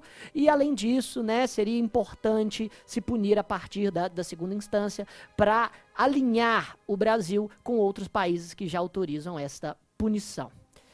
Com relação a isso, o que, que vocês têm a dizer sobre isso, levando-se ainda em consideração que o Supremo pode revisar esse entendimento nos próximos meses? Pois é, é uma, é uma questão bastante interessante e delicada essa aí. Né? Uhum, Se a gente for olhar o, o Código de Processo Penal, desde 41, uhum. ele já trata lá do recurso extraordinário e fala que ele não tem efeito suspensivo. Né? Uma vez acontecendo a, a condenação, o artigo 637 já determina que os autos originais eles desçam para execução e eventual recurso extraordinário ele segue sem efeito suspensivo. Perfeito. Veio a Constituição de 88 dizendo, né, da, da, da presunção de inocência, que ninguém será Uhum. considerado culpado até o trânsito em julgado de sentença penal condenatória. O Supremo Ótimo. manteve o entendimento dele até 2009, manteve o entendimento de que, sim, poderia ter execução de pena eh, após condenação em segunda instância. Em 2009 muda o entendimento Supremo, Perfeito. muda o entendimento Supremo e fala, não, agora só com trânsito em julgado, só Ótimo. pode ter execução de pena com trânsito em julgado. Uhum. Em 2011, vem o artigo 283 eh, positivando esse entendimento Supremo, em Uhum. 2011. Só que em 2016 o Supremo, eu brinco na sala de aula que é o Kama Sutra do Supremo, Kama Sutra É. do Supremo? Porque assim? ele muda de posição a todo tempo. Que né? isso, cara. Então aí em 2016 o Porque o Bidete Supremo, muito sexual, Muito- né? é, é, O Fidel tá muito. Ah, tá bom. o Supremo em 2016 muda de novo pra, em 6 a 5 dizendo não pode executar após condenação em segunda instância. Só que essa maioria apertada 6 a 5, ela se tornou a maioria virtual. Porque com mudanças de posicionamento no Kama Sutra do Supremo, é, a gente teve lá uma das ministras que votou a favor da execução num caso específico, Exato, a Rosa Weber mudou Diz- diz- é, dizendo o seguinte, ó, nesse caso específico aqui eu vou votar pelo colegiado, mas eu penso diferente. Então a maioria virtual. Exato. Porque na realidade hoje, se você olhar os conta- contabilizar os votos, hoje está 6 a 5 para não se executar a pena após condenação em segunda instância. Exato. Então assim, é, é delicado porque nós vamos positivar algo, vamos positivar algo que pode mudar rapidamente, porque o Exato. Supremo, ele, ele vai mais cedo ou mais tarde, ele vai reanalisar essa questão, ok? Exatamente. Agora, não deixa de ser uma regra que já está posta de alguma forma no CPP, lá no artigo Sim. 637, já está escrito isso lá, só que o 637, para quem está nos ouvindo, né, ele se refere especificamente ao recurso extraordinário, porque em 41 nós não tínhamos recurso especial. Ele só passou a existir em 88. Uhum. Então ele refere-se especificamente ao recurso extraordinário por uma questão cronológica. Perfeito. Né? Então, eles estão atualizando essa parte, enfim. Penso eu que é, é, é uma norma que vem positivar o entendimento atual do Supremo, mas o entendimento virtual. Exato. Então é bem possível que seja uma norma. Mas Que aqui, ela- aqui eu defendo o projeto, cara. Pelo Sim, seguinte, vamos lá. Hum, é, antes de dar a palavra ao Cris Gonzaga. A gente está vendo um momento no Brasil onde isso acontece sempre. Primeiro, a interpretação dos tribunais e depois a interpretação se torna lei. Uhum. Né? Ou seja, a gente está vivendo nos últimos 20, 30 anos, isso é uma constante, não Uhum. só no direito civil, no penal, no processo. É, vem uma súmula, vem um entendimento consolidado e esse entendimento consolidado, ele vira lei. Sim. Agora, o que a gente pode discutir, como o Campidelli falou, é se esse entendimento já está consolidado a ponto de se tornar uma lei. Eu acho que o problema é, é muito mais técnico né, do que propriamente uma questão de mérito. Por quê? Em HC, o Supremo decidiu o HC do Lula. Não se discute. Foi o HC dele no caso concreto. E aí a ministra Ellen Grace ela foi e falou: "Ó, nesse HC eu penso diferente na ADC. Por quê? Na ADC nas duas ADCs, 43 e Ela 44. Grace não, é Ah, a Rosa Weber. Rosa Rosa Weber, perdão. Ellen que as duas são tá loiras, aposentada. né? Parece e tal, né? E nessas duas ADCs, o que, que acontece? É, ela, no- penso eu, né, que ela vai manter o voto dela de ser contra a execução provisória, porque ela é contra. Em ADC ela é contra. Ia ser jogada agora em abril, só que o Toffoli tirou de A pauta. pedido da OAB. É, e aí o que acontece? Em ADC, eu penso, eles podem decidir conforme eles quiserem, porque é H homens. Aí vai vincular todo mundo. Inclusive, teve muita notícia aí de que, ah, se o HC do Lula for é, deferido, não sei quantos mil presos vão pra rua, não sei o quê. O pessoal fez um alarde muito grande, mais uma vez, populismo penal, né? Enfim, e que em HC, eles poderiam julgar como eles julgaram. É um HC, de uma pessoa qualquer. Por acaso era o Lula. E em relação às ADCs, essas duas aí, que eu acho que eles podem sim trabalhar. Olha, não vai ser possível a execução provisória. Aí vai cair no negócio que o, que o Campo falou. Uma, uma norma dessa aí vai cair em desuso já. Porque já vai ser julgado constitucional o que já está no CPP. E aí vai vir uma nova é, norma falando não, que é agora pode ter execução provisória, ou seja, vai ter um conflito. E a outra coisa que eu acho importante a gente trabalhar, isso, nesse, tem uma questão técnica, eu acho que em ADC eles podem fazer o que eles quiserem. E o projeto aqui, eu acho que tem que esperar um pouco. Até para o Supremo se manifestar Mas até o ADC. projeto tramitar, o Supremo já vai ter, ter se manifestado. Esse O projeto proje- não é para esse ano. O, o projeto não já vai, mas ele já vai chegar, já vai tramitar né? manco. Natimorto. Exato. Mas será que também não é uma sinalização do Executivo e, quiçá, do Legislativo para dizer qual é a posição deles para o Supremo? Isso é uma- um jogo de freio. Igual aconteceu né, de, no aborto, de né, peso, na- e contra- é, né, de mas daí e uma, uma- mas um posicionamento um pouco prepotente, né? De certa é forma. prepotente. O, o Poder, né? executivo pode ter como poder que ele é apresentar a sua visão de interpretação constitucional da norma. Isso é democrático. É, É, isso é tem um democrático. problema, É. E isso é. cabe, Seria. cabe ao legislativo debater na Comissão de Constituição e Justiça e no Mas, plenário o- mas o se aquilo é- deve ir à frente ou não. E a palavra final, aí sim, vai ser do Supremo. Mas eu acho que a gente está esquecendo da Constituição nesse meio de caminho, né? Que a Constituição, ao meu ver, já veda. Sim. Mas aí, na- aí esse que é o problema no STF. É. Uns fazem É. uma interpretação do jeito da Constituição e outros Exato. fazem de outro. E, e foi minha colocação logo no início, né? No, no- no sentido de que o problema não é a falta de lei. O problema é que o inciso constitucional, ele é Continua lá. bastante claro. Claro. E, e eu, eu- eu digo até, 4 graus de jurisdição para se permitir a prisão é, é demais em comparação a outras, a, a outras justiças, a outros ordenamentos jurídicos. Mas como se interpretar de outra forma o inciso constitucional? Sim, e, e outra. E é demais tendo em vista a morosidade da justiça brasileira. Sim, tudo bem, eu Que gera um concordo. afastamento monumental é, da condenação ou absolvição à- da data do fato. Sim? Mas Você que E- trabalha com justiça criminal todo dia, Não, você conhece o- alguém que é condenado e com trânsito e julgado com menos de 4, 5, 6 anos? Não existe. Não, e outra coisa que eu acho interessante, olha, que, olha só que ponto, né? Nesse, nesse item, o Moro está querendo fazer um sistema germano-romano. Tudo tem que estar tá na lei. Exato. Tudo tem que estar na lei. Vamos positivar tudo É. É, Agora tá, né? Agora dá, Você já tem a exato. Constituição, que é principiológica, né? A ideia. então, é. aqui ele quer fazer o germano-romano e hoje ele quer fazer o norte-americano. Tá uma, uma zona, É né? um mexidão. Kama Sutra, né? É o Kama Tá Sutra do Supremo. Nem o Kama Sutra é tão desorganizado assim, né? Que é organizado. Exatamente. É organizada, né? Kama Sutra é organizado. Pelo menos, né? tem Toda que ter- orgia é organizada, E né? tem que ter muito alongamento. Um É, amigo meu que dá aula de penal contou isso pra mim, que tem que ter muito alongamento pra fazer o Kama Sutra. Muito alongamento, é, colega é. seu te falou? Um Entendi. amigo meu que dá aula de penal e gosta desses temas sexuais. assim. Ah, entendi, entendi. Toda, É. da- toda, toda, tem até a música né, do, do- dos Mamonas, né, citando, o Bernardo gosta muito desses hitmakers né, que ele Ah. fala, né, que Ah. fala isso, aquela música lá, né, da, da orgia, né, de português, não sei o que, tem que Ah, organizar passaram a mão o na bunda, eu não comi né? ninguém. roda, roda, vira. Roda, roda, vem. Me passaram a mão na bunda, mas É, ainda não comi é ninguém. Chiquinho era criança nessa época. É, mas voltando Cara, eu gostava assunto, muito de é, Mamonas que, que eu acho que, que eu- duas coisas que eu queria falar, essas são as duas, e a outra, que eu acho bem relevante, é o seguinte, em relação à execução provisória, em acórdão, que foi é, o acordo do TJ, o TRE falou assim, olha, de fato é ele, então ok, vamos executar. Eu, particularmente, tenho uma certa restrição de dar essa execução provisória, até porque a Aham. Constituição veda. Uhum. Mas na mesma Constituição, quanto ao júri, que foi essa outra alteração, quanto ao júri, particularmente eu penso em relação ao júri. Uhum. O, Bruno falou aqui, eu já fiz bastante júri, já fiz aqui é, muitas, é, mu- muitos plenários de júri. No júri não tem como. No júri, a própria Hum. Constituição, ela diz que os jurados são soberanos para a Uhum. decisão. Então a própria Constituição, ela excepciona a possibilidade de execução provisória no júri, ao meu ver. Por quê?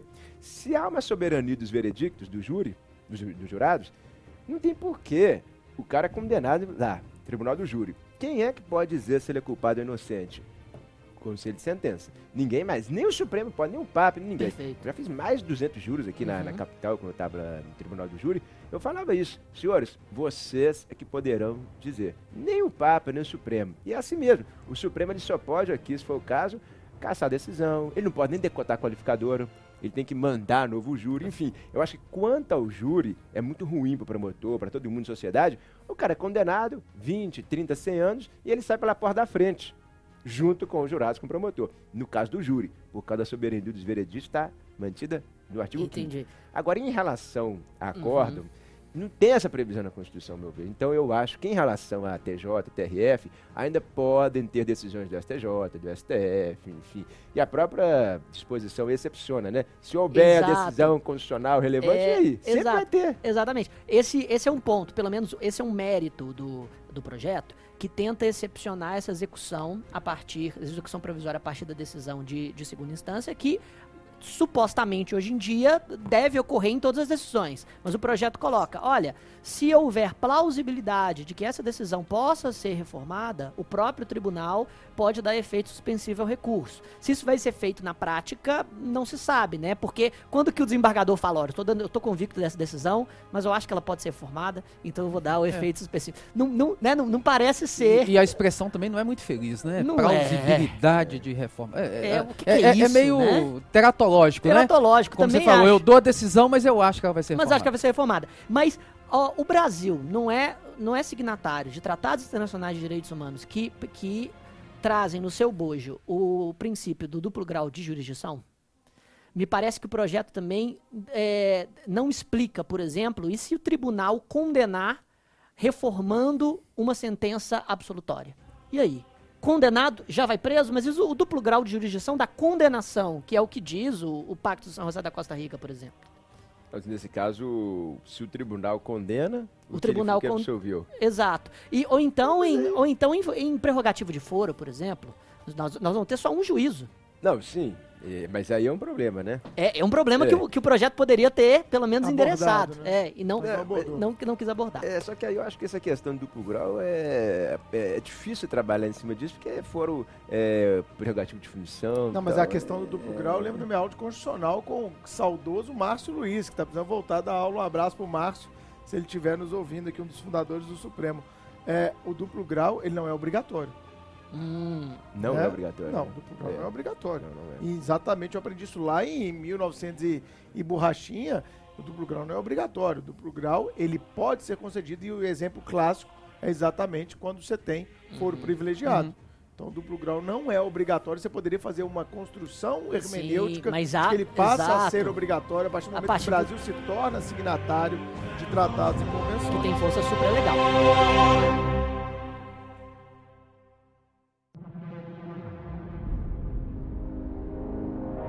Vamos então, por, por pedido do Cris, eu coloquei aqui a, a medida para aprimorar o perdimento de produto do crime, que, que muda o Código Penal acrescentando o artigo 91A. Essa é boa, né, gente? Não, essa No é caso boa. de Vamos perder a- o que roubou aí, pô. No caso de condenação por infrações às quais a lei comine pena máxima superior a seis anos de reclusão, poderá ser decretada a perda como produto ou, ou proveito do crime dos bens correspondentes à diferença entre o valor do patrimônio do condenado e aquele que seja compatível com seu regimento lícito. Eita! É, Isso daí, pra mim, essa é a melhor medida, é o melhor item do, do projeto, Uhum. até porque o Moro sempre trabalhou com essas questões de colarinho Exatamente. branco. Uhum. Então ele sabe que para pegar o colarinho branco, eu falo isso bastante também no meu manual de criminologia, Uhum. basicamente trabalho o colarinho branco né, nesse manual, é sufocar.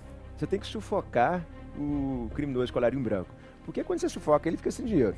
Tem que mostrar que não compensa. Não compensa. E Uhum. hoje no Brasil, o que acontece? Essa medida 91A é boa, porque no Brasil, na Constituição 243, você tem duas formas só de pena confisco. Tráfico de drogas, o Bruno trabalhou bem com isso daí, trabalha, né? E a questão do trabalho escravo, Uhum. que são essas duas situações. Mas pena com fisco, que existe nos Estados Unidos, aí sim importou, mais uma vez, agora, agora não é germano-romano, agora é É. anglo-saxônico, né?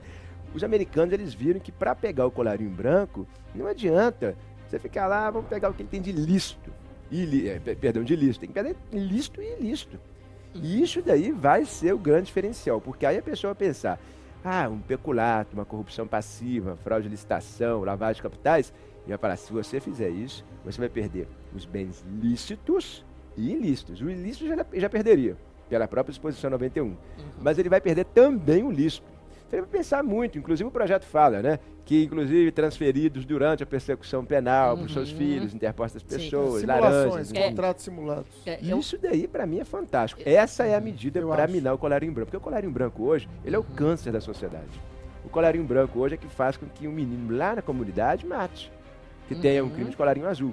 Então, sufocar o colarinho branco, pra mim, é o melhor é, meio de se combater até o próprio crime de colarinho azul. Isso daí vai ser fantástico, porque É. a pena com fisco, para esses crimes de colarinho branco, não só. Você imagina, você imagina quanto que um Sérgio Cabral, ex-governador do Rio, ainda não tem de dinheiro oculto no mundo Sim. afora, cara. Sim. Esse cara, tudo bem, ele tá tomando pedrada atrás de pedrada lá na Lava Jato, na, na parte carioca, na parte fluminense lá da Lava Jato. Ele tá tomando muita porrada, mas, tudo bem, a pena de prisão molda o cara, molda. A pena de prisão detona o cara, detona. Mas se a pena de prisão ela não for muito violenta e com esse sistema todo de progressão que a gente tem, o crime pode compensar. O cara pensar assim, ó, eu vou roubar, vou roubar, vou roubar, já fiz todo o cálculo aqui, ó, de compliance. Se eu fizer toda essa merda aqui, eu vou tomar uma cadeia que vai ser de 20 anos. Ah, aqui vou, vou progredir 5 anos. Eu tô no fechado, tô na merda, mas depois eu vou sair, sei lá. 6 anos eu vou sair. 7 anos. Para domiciliar, inclusive. Vou sair. É, É. como Direto, não vai né? ter semi-aberto, eu vou pra domiciliar. Eu escondo esse dinheiro lá fora, família. Vocês vão ficar seis anos aí comigo na cadeia, tá? É o nosso projeto de construção de patrimônio. Projeto. Se tudo Tá? der errado, Tudo errado, isso eu vai vou ficar seis anos. Uhum. Aí eu já estou disposto a gastar até 10 milhões com advogados. Nós vamos contratar os melhores do Brasil, que conhecem todo mundo em todos os tribunais e etc. E tem acesso livre aos gabinetes. E no meu projeto aqui, no meu planejamento patrimonial, aí eu vou ter que passar por essa base, vocês fiquem tranquilos, que quando eu sair de lá nós vamos curtir a vida doidado. Quarta, na sessão da tarde. E a grande ideia mundial é justamente essa, né? Quando você vê, por exemplo, a Convenção de Viena de combate ao narcotráfico, que ela fala, ó, tem, não adianta só prender a droga ou prender o sujeito, você tem que ir no dinheiro, Tem no motivo do sufocar. crime, você tem que tomar. E, e- e você me, me, me, me chamou a atenção aí, Bruno, quando você falou da questão do compliance, do, do projeto com a família, porque eu já passei por isso. Eu já tive uma situação... fez? Como assim, cara? É, eu- Como assim, Eita! cara? Eu tive uma operação... Ah, eu, eu, eu, que susto, cara. eu presidi uma Eu operação... não ia acreditar. uma operação muito bacana de, de combate a crime de colarinho branco. Uma, Uma das delas, primeiras, que uma das primeiras que eu fiz. é. E aí, nesse, nesse caso, ficou muito nítido o seguinte: a gente tinha uma, uma medida cautelar de interceptação telefônica, e então foi feita a prisão do patriarca. E aí a filha ligou para a mãe, e aí mãe, o que, que aconteceu? Não, filha, calma, a Polícia Federal teve aqui, o seu pai está preso, mas vai resolver tudo rápido, não sei o que tal, fica tranquila, tá bom mãe, tá, tchau. Cara, passaram assim 30 minutos, a filha liga, mãe, meus cartões estão todos bloqueados, tá tudo sequestrado. Ou seja, o pai tá preso, tudo bem. Agora os cartões bloqueados, as contas, Aí os foi demais. Aí, aí foi, então assim, isso ficou muito claro, muito nítido, que você ir Perfeito. no patrimônio, você ir no Machuca bolso mais. machuca mais do que o cerceamento da liberdade. liberdade. Ótimo. É E no impressionante. senso comum, bom. a galera pensa que o grande problema é a prisão, né, cara? Não A é. galera ainda pensa. Definitivamente Não, não. não é. E, e o projeto fala, esse expressamente filhos, fala de Fala. é, E- interpostas pessoas, Exato. laranjas. Eu E acho você, e, você, e você tira o, o- poder das pessoas, né? Quando a Claro. pessoa tá. tá com isso, a, gente, a gente fez uma medida inédita há pouco tempo, foi publicizada no caso Vale, que foi uma medida cautelar diversa da prisão extrajudicial. Caso Vale, o caso Brumadinho. Caso um Vale inquérito- Brumadinho. O Isso. inquérito É que isso aí. apura eh, o rompimento da barragem ah, na mina aqui em Brumadinho. Exatamente. Então isso é público, eu posso falar, não tem problema. Então foi uma medida cautelar diversa da prisão extrajudicial, por força de uma recomendação assinada pelas polícias judiciárias e pelos ministérios públicos que, Que formam a força-tarefa. E qual é o objetivo? É se tirar da administração de uma empresa que tem 280 bilhões, tirar dessa administração os suspeitos dos crimes. Porque se você é investigado e você está com uma empresa que tem 280 bilhões, você tem um poder imenso nas mãos de fazer um monte de coisa. Se você Manipular quiser. exatamente. Ocultar a prova, comprar relatório, Então, que- comprar... então é preciso, assim, é, é óbvio que é uma situação diversa do que a gente está falando aqui de tomar patrimônio, mas quando você toma o patrimônio do Você tá- sujeito, tá tomando poder. Exatamente, você está tirando o poder dele de, de, de coerção, de É isso. coação, de um monte de coisa, e você está tirando dele o principal motivo dele em praticar as infrações você penais. contou uma, eu vou contar uma também, que uma vez, o Chiquinho, eu fiz uma colaboração Hum. premiada com um Hum. traficante que eu prendi, foi uma das primeiras, logo que saiu a lei, o Uhum. câmbio. Fui um dos primeiros aqui na PF Minas que começou a trabalhar, meu modelo até viralizou pra galera lá na, na superintendência, que é um modelo negocial, é direito civil, é negociação, tem muito Uhum. de civil, né? Então eu fiz os primeiros e eu falei pro cara, ele, não, tá tranquilo, doutor, pode me, pode me indiciar aí e tal, não sei o que, todo marrento. Uhum. Não, minha família tá tranquila, tá bem. Eu falei, olha só, cara, é o seguinte. é, eu sei que você comprou aquele imóvel onde sua família mora num sítio bem legal, aqui em Esmeraldas. Eu sei onde é que aquele sítio que você comprou tá vinculado ao tráfico, vou arrancar ele. Ele tinha 10 ônibus já que ele colocava para fazer viagens interestaduais, né? Cabrito. Ele ganhava uma grana com isso. Eu falei, eu vou sequestrar os 10 ônibus que eu vou mostrar que você começou a evoluir seu patrimônio com ônibus. Quando você entrou no tráfico, eu vou depenar, cara. Sua família não vai ter nem dinheiro para levar um bolo pra você na cadeia. Eu vou arrancar seu patrimônio inteiro. Eu vou provar que tudo proveio do narcotráfico. Não, peraí, vamos conversar, doutor e tal. A gente conseguiu construir e ele entregou o restante da galera. Eu consegui construir uma colaboração premiada, tocando no sensível aspecto Do, da Exatamente. retirada é, do patrimônio. Então, patrimônio. esse tipo de medida que nós estamos discutindo vai ajudar Sim. também na colaboração premiada. Vai ter um efeito rebote, vamos chamar assim. É, é, a crítica que eu poderia fazer, que eu estava construindo inicialmente, era que muitas vezes o crime é praticado também com custo de pessoas com quem não se, não se aproveita tanto patrimonialmente disso. Mas nesse ponto eu tenho que elogiar o, o, o projeto, para mostrar que eu não estou sendo partidário, de que o artigo 91A limita esse confisco do patrimônio à diferença entre o valor do patrimônio do condenado e aquilo que é incompatível com o seu rendimento lícito. Olha que, que interessante. Que na maioria dos bandidos é tudo, né? Porque É. o cara ou não tem rendimento lícito, É, ou o rendimento exato. lícito declarado. Por quê? é- O rendimento lícito dele vai ter que estar onde, Chiquinho? Vamos pensar no caso prático, pra gente não ficar só viajando e o nosso ouvinte entender. O rendimento é, lícito dele Uhum. tem que estar em algum documento formal. Sim. Ou uma carteira de trabalho, ou um prolabore que ele recebe de uma Notas empresa. fiscais que ou, ele ou nota emite. fiscal de serviços que ele presta. Aham. E isso tudo tem que estar no imposto de renda dele. Ótimo. Então Aí. eu já peguei vários. Esse Verdade. caso mesmo que eu acabei de contar de um cara que fez uma empresa de ônibus grande com base em narcotráfico, eu provei que ele não tinha sequer uma renda lista para comprar os ônibus. Então de onde que saiu o dinheiro para comprar o Uhum. Ótimo. ônibus? Que era 300, 400 mil cada ônibus. Saía todo esse dinheiro do narcotráfico. Então nesse caso aí, Cris, é pegar tudo. É tomar tudo. Agora, é lógico, se o cara tinha um patrimônio anterior lá, onde era lista... O cara é só um capanga que está É, sendo condenado. isso. Exato. Agora, olha o problema que a gente vai ter, né? Será que passa um projeto desse? Será que passa o 91A? Por quê? A Será que É. passa no Congresso? A maioria ganha o quê? 30 mil reais livre. Exato. E tem patrimônio de 100 milhões. Não, não, e antes disso, né? Faz uma campanha de 10 milhões. Exato. Faz uma campanha de fecha a 12. conta. Quando que ele vai recuperar esse patrimônio? Nunca. Que ele gastou para fazer a campanha? Nunca. Aí ele vai, não tem patrimônio, ganha. Gastou 10 milhões de reais. A dali 4 anos ele tem 20. E já tem um discurso 20 pronto. milhões Já no tem. imposto de a renda gente, a dele. gente estava falando aqui do, do Guaidó lá na Venezuela que montou um discurso pronto, que é a Operação Liberdade. A gente teve um discurso pronto aqui do, do, do, do impeachment da Dilma, que é golpe. A gente tem um discurso pronto, que é o Lula livre. A gente tem uma série de discursos prontos e os políticos já fizeram o discurso, sabe qual que é? Hum. Estão criminalizando a política. É, também.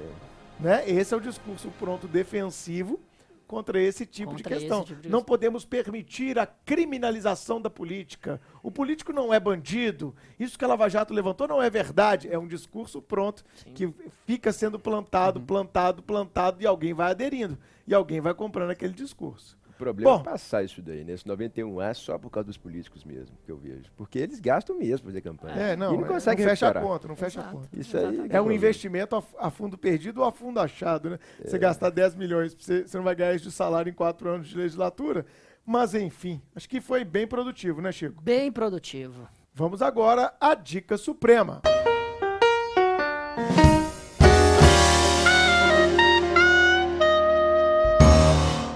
Bom, começando mais uma Dica Suprema, esse quadro que os alunos, os nossos ouvintes adoram. É sempre muito legal, né, Chico, a gente receber marcações no Instagram de alunos assim, ah, assistindo a Dica Suprema, obrigado, Bruno, obrigado, Chico. Estou aqui lendo, vendo filme, assistindo a série. Vamos lá, Chico, o que você Exato. trouxe hoje pra gente? Vamos lá. Alguns alunos me pediram no, no Instagram algumas dicas de outros podcasts. É legal ver como o Supremo Cast está introduzindo essa mídia para um público que não sabia que existe. Tipo Cristiano Capitelli? Tipo Cristiano Capitelli, exatamente. Então eu vou fazer algumas recomendações, outras recomendações, além daquelas que eu fiz no primeiro episódio, sobre alguns podcasts que eu ouço. Primeiramente, um podcast que originalmente era sobre design, mas hoje virou sobre política e que é um dos mais famosos da podosfera brasileira, um dos mais polêmicos também, se chama Anticast. Podcast é muito bom. Muito legal. É verdade que a maioria dos anticasters tem um, um viés à esquerda, mas um viés à esquerda bem fundamentado, eles não ficam simplesmente, né, falando bobagem, muito pelo contrário.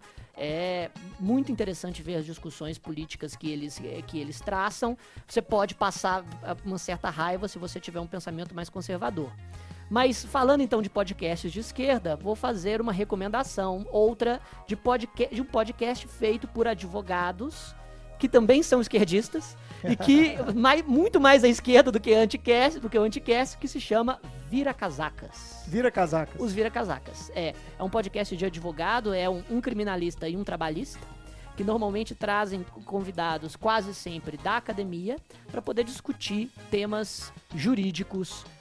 Mas é vários. legal, porque tem muito acadêmico, eu já ouvi uns podcasts de acadêmico, que é É. bom pra... É uma cantiga de ninar, Uma cantiga cara. de andar. Não, Esse o- é bom. É bom. O Vira Casacas, ele é muito mais divertido e despojado do que o Salvo Melhor Juízo, por exemplo. Eu acho que o Ah, Salvo Melhor sim. Juízo é extremamente técnico, mas às vezes eles chamam alguns especialistas que são muito densos. É, mas eu ouvi muito episódio de Salve Belo Juiz que eu gostei. Sim. Confesso, alguns realmente, dependendo do convidado, fica um pouco lento, fica um pouco maçante. Sim. Mas eles são nossos concorrentes, né, cara? Então a gente tem que. É.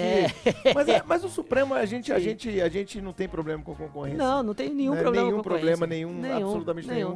Inclusive, a gente já falou de outros cursos aqui no, no É Supremo. Cast e tal. Então, Anticast. Anticast, Vira Vira, Casaca. Casacas e, e Projeto Humanos. O Projeto, Projeto Humanos é o Humanos. terceiro. É o terceiro. O Projeto Humanos, o mote é histórias reais com pessoas reais. Normalmente eles fazem uma narrativa de storytelling com pessoas sobre um tema específico. Por exemplo, sobre o, o tema carcerário, eles pegam toda a história de um, de um indivíduo que passou 20 anos preso Que legal. e depois se reabilitou e faz, e faz vários ep- episódios com a vida do cara. Quero ouvir E é ouvi ainda não. muito legal, muito bem construído. Então, vira casacas, Anticast, Projeto Humanos. Ótimas dicas. Você, Campi, trouxe alguma coisa aí pra gente? Trouxe, trouxe sim. E pegando o gancho na fala do Chiquinho aqui, eu tô conheci o podcast graças ao Supremo Cast.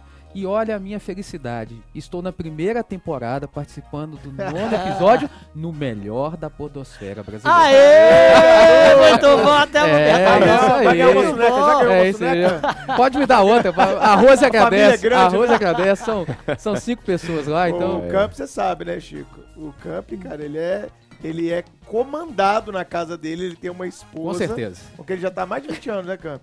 Ele já admite, não tem 20 problema com anos isso. de casado. 20 anos de casado. e Completo foi- 21 esse Tem ano. três filhas, cara. Então você sabe que o cara não apita nada na casa Nada. dele, né? Pois é, e casei com 21 anos e 3 dias. Né? 21 anos de idade você 21 casou, anos Camp? E 3 dias e casei de fato, não foi de feto.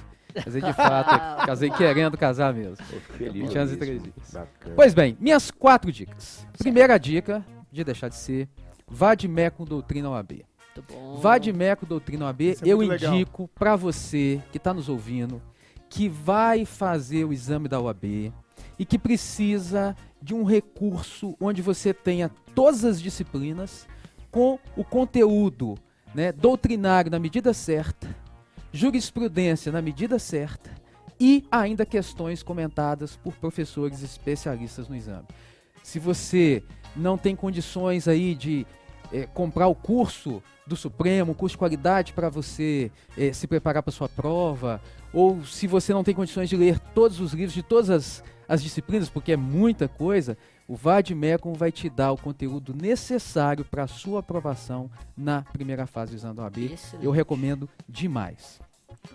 Na Onde- sequência, Onde compra, o Vale? Pois é, você vai acessar o site da editora Foco. E interessante o seguinte, que a primeira impressão esgotou Rápido. rapidamente e já Sucesso estamos na absoluto. segunda impressão, sucesso absoluto. É Você vai acessar o, o site da editora Foco. Ele está com 10% de desconto para todo mundo, mas você vai utilizar os cupons de desconto dos professores aqui do curso Pode Supremo. revelar seu cupom de desconto. O meu, o cara. meu é Campidelli 30. Campidelli Campidelli 30. 30. Você aplica o Pode cupom usar de o meu também. desconto. Hashtag Zampier30. Pois é. E o seu, Chiquinho? Fala aí. É, Chiquinho 30. Chiquinho 30, O meu é Cris 30. Cris 30. Pois é. Então, com esses cupons de desconto, você vai aplicar, vai ter 30% de desconto no valor de capa, de 180 reais. O seu Vadmeco cai para 126 reais. Tem Excelente. todas as disciplinas lá. Pois bem, mais duas dicas agora de manuais. Sempre nos perguntam, né, Chiquinho? Sempre. Qual manual que você indica, professor? Processo penal, eu tenho indicado dois manuais eh, que eu gosto muito. Um manual do Gustavo Henrique Badaró, Processo Penal. Excelente. E um outro manual que nos surpreendeu, né, Chiquinho, positivamente. Sim. O curso de processo penal do professor Guilherme Madeira Dezen. É, nossa, eu tô terminando de, de ler esse manual, me reciclando em, em processo penal, e é surpreendentemente bom. Muito bom. Também me surpreendeu muito positivamente. Como é que eles chamam? Guilherme Madeira Dezen, ele é juiz, chama Curso de Processo Penal. E o outro autor, Gustavo Henrique Badaró, ele é advogado e tem o processo penal. Ele tem um manual de processo penal. Então são os Legal. dois livros que eu estou indicando. E para fechar, a minha quarta dica. Indicações fora da curva. Eu confesso que eu não conhecia eles. Pois é, Nossa, é- essa, é. essa é a ideia, saindo um pouco do tradicional. É, do- Sim, né? Badaró Saindo é um bom, pouco mas do- Guilherme Madeira é sensacional, mano. Saindo um pouco do tradicional. E a quarta dica aqui, Suprema, não podia deixar de falar leis penais especiais do nosso amigo, professor Gabriel Habib. Rabibão. Leis Penais Não. Especiais é um livro que tem também doutrina na medida certa, tem jurisprudência atualizada e tem questões de provas de concursos. Tá super atualizado o livro do Habib. Habib que coordena a pós-graduação em Direito Penal, que está com matrícula aberta para a turma 2 aqui no Supremo. Quem estiver querendo fazer uma pós-graduação séria com muita gente boa lecionando, pós-graduação do Habib. Eu acompanhei o Habib lá no começo. Eu tenho o primeiro é, é, tomo desse Leis Bacana. Penais Especiais dele, Bacana. fininho, e hoje está um, um, um calhamaço Tá de um livro calhamaço, ele traz assim todas as leis possíveis e imagináveis do direito penal do processo penal e, e- e é um livro assim que é de uma leitura fácil e ele é para quem está estudando na graduação, ele é para quem está estudando para concurso, ele é para quem já é profissional do direito, enfim, Sim. é um livro Excelente. excelente, excelente. Bom, essas foram indicações do Campidelli. As suas, Cris Gonzaga. Bom, primeiramente eu vou sair, um- vou sair mais ainda, né, do, do tradicional. Eu vou indicar um pouquinho aqui de seriado. Eu tô vendo é, Netflix, a gente que só trabalha, enfim, você que está escutando a gente, que está estudando muito. A gente não tem tempo de ver televisão, enfim, eu acho que o Netflix ele resolve muito esse problema. Então, Billions, que eu já postei várias vezes aí, não sei se vocês já viram Billions, que fala... Eles é muito bom. Saiu uma temporada nova agora. né? Saiu, todo sábado tá saindo agora, colarinho branco, enfim, Sim, é bem o bacana procurador federal americano, né? que é bem, é bem antagônico, né? Mostra o procurador fazendo as coisas erradas, né? O cara do Sim. colarinho branco fazendo coisa certa, uma coisa bem maniqueísta, achei bem interessante. Exato. Ozark, também, uma Ozark? família... Ozark, É uma série? é uma série de Tô colarinho aqui, branco, ó. de lavagem capitais. É uma família acima de qualquer suspeita, não tem suspeita nenhuma em cima deles, tal, enfim, igual o Bre- é, Breaking Bad, né? Não sei se vocês já viram também. Uhum. E que a família começa a ter que lavar dinheiro pro tráfico de Chicago.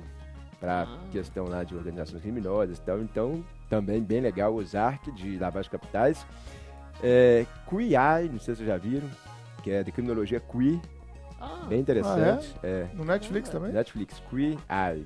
que fala sobre os negros, sobre os homossexuais, enfim. É uma visão LGBTQ. norte-americana dos excluídos, da minoria, e que eu trato a cronologia queer nas aulas, enfim, no, no manual, bem interessante, Queer Eye. E um motiva- motivacional aí pro pessoal que está vendo para concurso chama Stroke of Genius, que é uma, você vai gostar, que é bem interessante, é o Nadal e o Federer. Nossa, que legal, cara. É um documentário Sou super em, fã dos cima, dois. em cima dos dois o tempo inteiro, mostrando que um tem um jogo mental é, é, monstruoso, né? O Federer é um jogo mental dele, ele não, não modifica.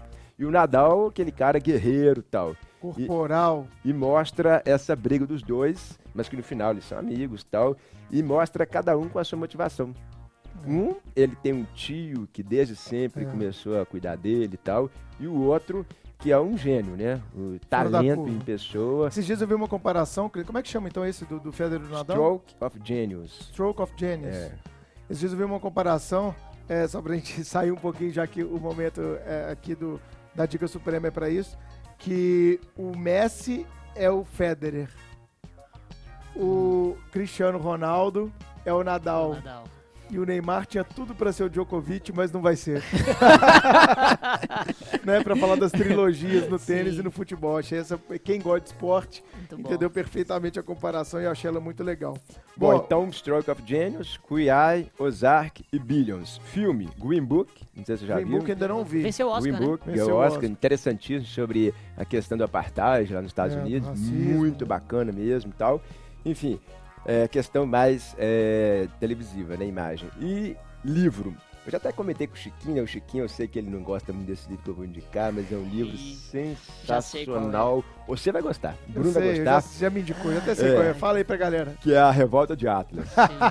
Fredão leu, adorou. Mil- 1.800 páginas. É. 1.800 páginas, Eu, terminei. eu tenho, eu tenho uma a certa Ayn Rand, reserva né? é, com a Ayn Rand. É, mas assim... É, eu acho que o objetivismo dela, que o objetivismo é, a, é a, a filosofia que ela construiu com base nesses romances, né? E tem vários vídeos na internet dela falando sobre o objetivismo. Pra mim é, sei lá, é coisa É porque de. ela é, ela é contra o altruísmo, né? Eu sou é favorável. contra o altruísmo. Pra mim é coisa de adolescente anarcocapitalista revoltado, sabe? que vê no, no Estado a figura paterna que ele quer negar. Então ele quer, ela quer destruir tudo que pode haver de bom na conduta altruísta. É. E ela, ela chega a dizer nas entrevistas dela que não existe nada mais tóxico do que você querer fazer algo por uma pessoa sem nada em troca.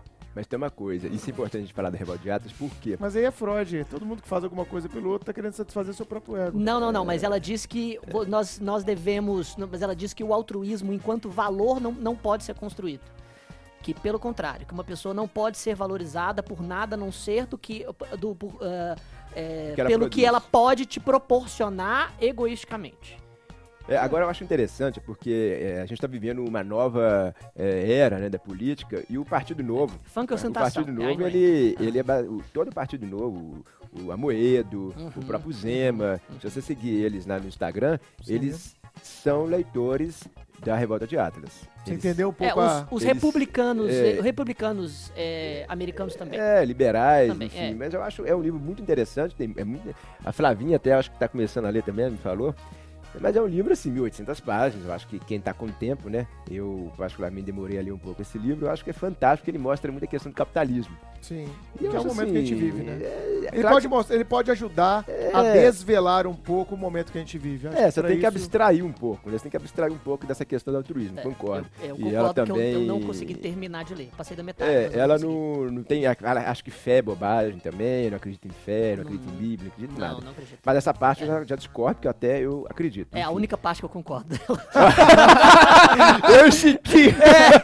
Não. Yin e Yang. Ah. A única coisa, a única coisa que eu... Aliás, quando os conservadores citam Ayn Rand, normalmente os democratas americanos é, ficam afinetando justamente no, no ateísmo É, dela. Como assim? Fala, como assim? Republicano, você que é todo Você evangélico, que- católico, Exato. Não, mas Você eu tá- sabe o que que ela tem a dizer sobre Deus? Sabe o que que ela tem a dizer sobre o aborto? Sabe o Mas que ela, tem a ela, dizer? ela trabalha muito, acho também, o imperativo categórico de Kant. Que ela acha assim, você tem que fazer o certo porque o certo, o errado, o Ah, errado. mas eu, eu, eu trabalho total esse imperativo e ela trabalha isso, o livro dela, então você vai gostar. Porque ela gostar. trabalha isso Eu não, o eu não posso inteiro. ler, cara. Não posso ler, que senão eu Não. me exacerbo demais. Eu tenho que me manter É. numa zona de equilíbrio. Eu não posso trazer mais a argumentos uma Não, equipe mas retórica. você tem um filme também, diz que eu não vi o filme, eu não gosto de ver filme, eu gosto primeiro de ler o livro e depois ver o filme, né?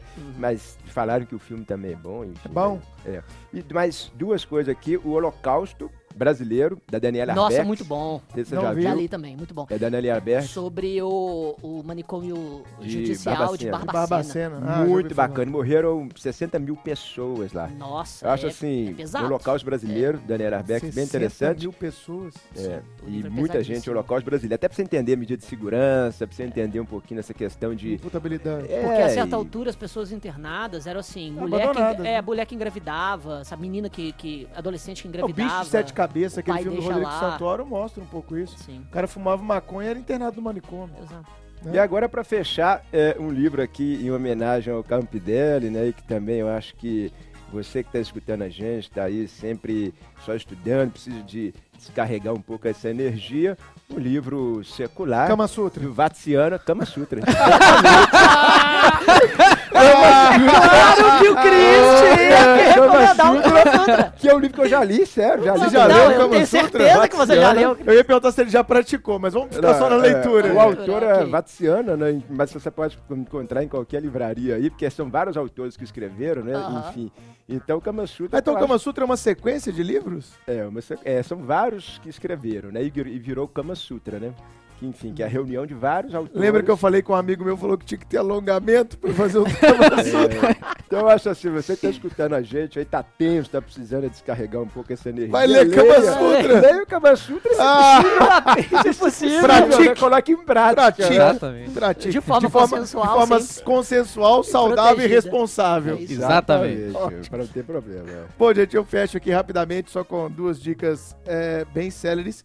Queria indicar aqui, como eu sempre faço, o livro do nosso convidado, o Manual de Criminologia do Cris Gonzaga, que é um sucesso absoluto na editora Saraiva. Eu tô com o Cris em outros projetos na Saraiva e é impressionante quanto o pessoal lá de dentro da Saraiva está surpreendido positivamente com o sucesso desse livro. Cris, parabéns. Obrigado. Esse livro tá bombando, então quem vai estudar criminologia tá caindo tudo quanto é concurso hoje.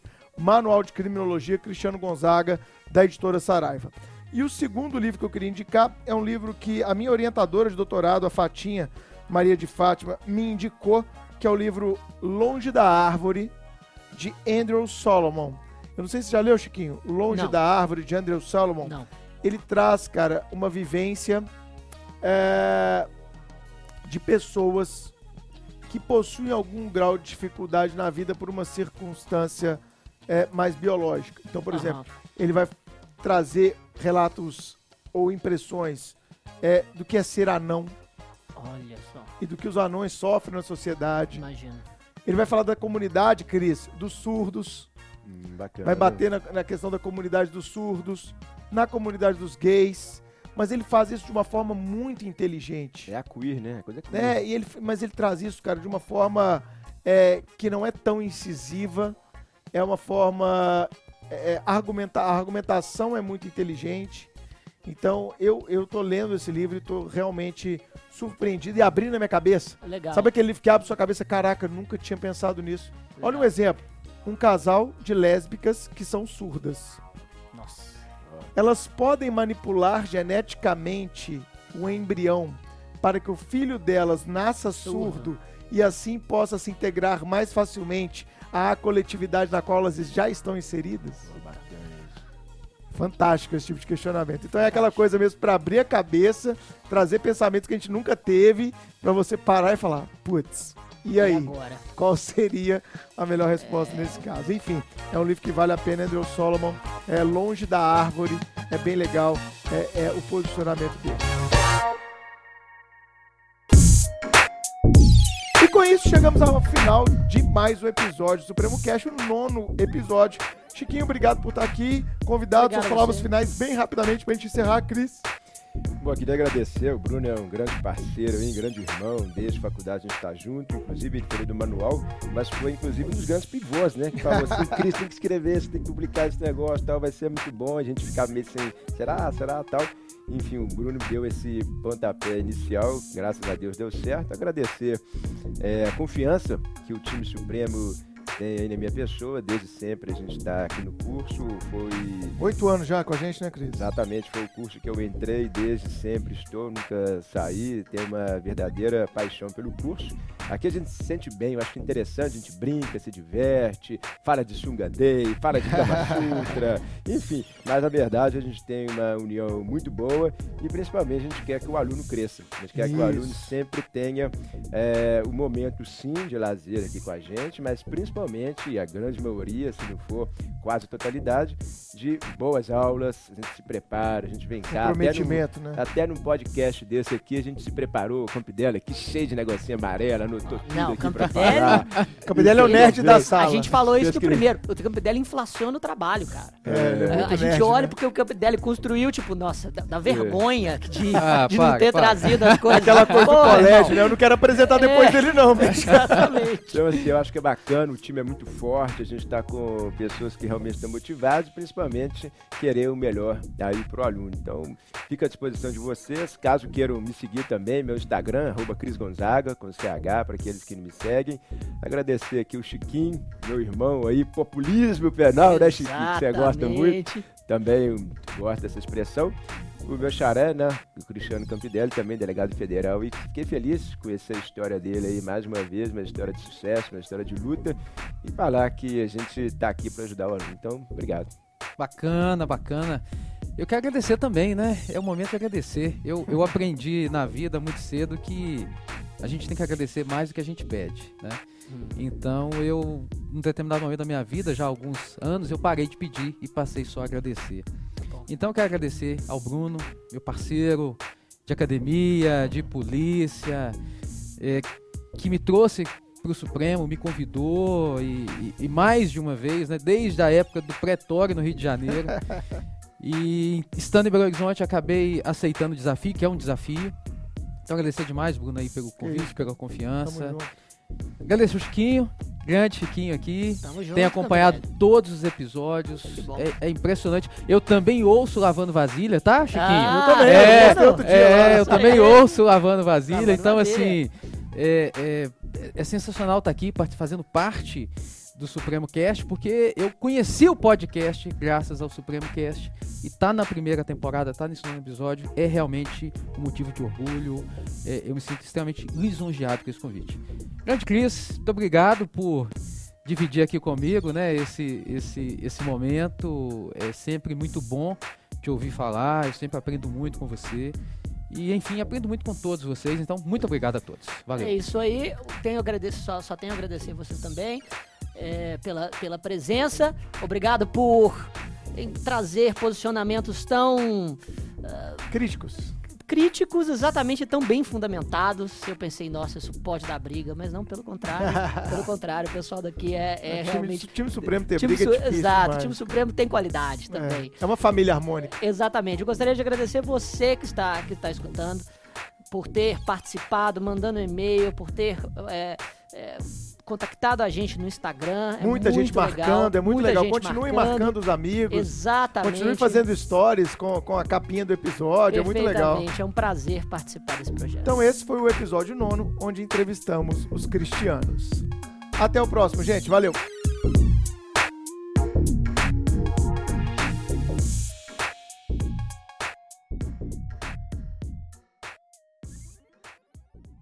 Eu vou dar carta branca para o policial matar.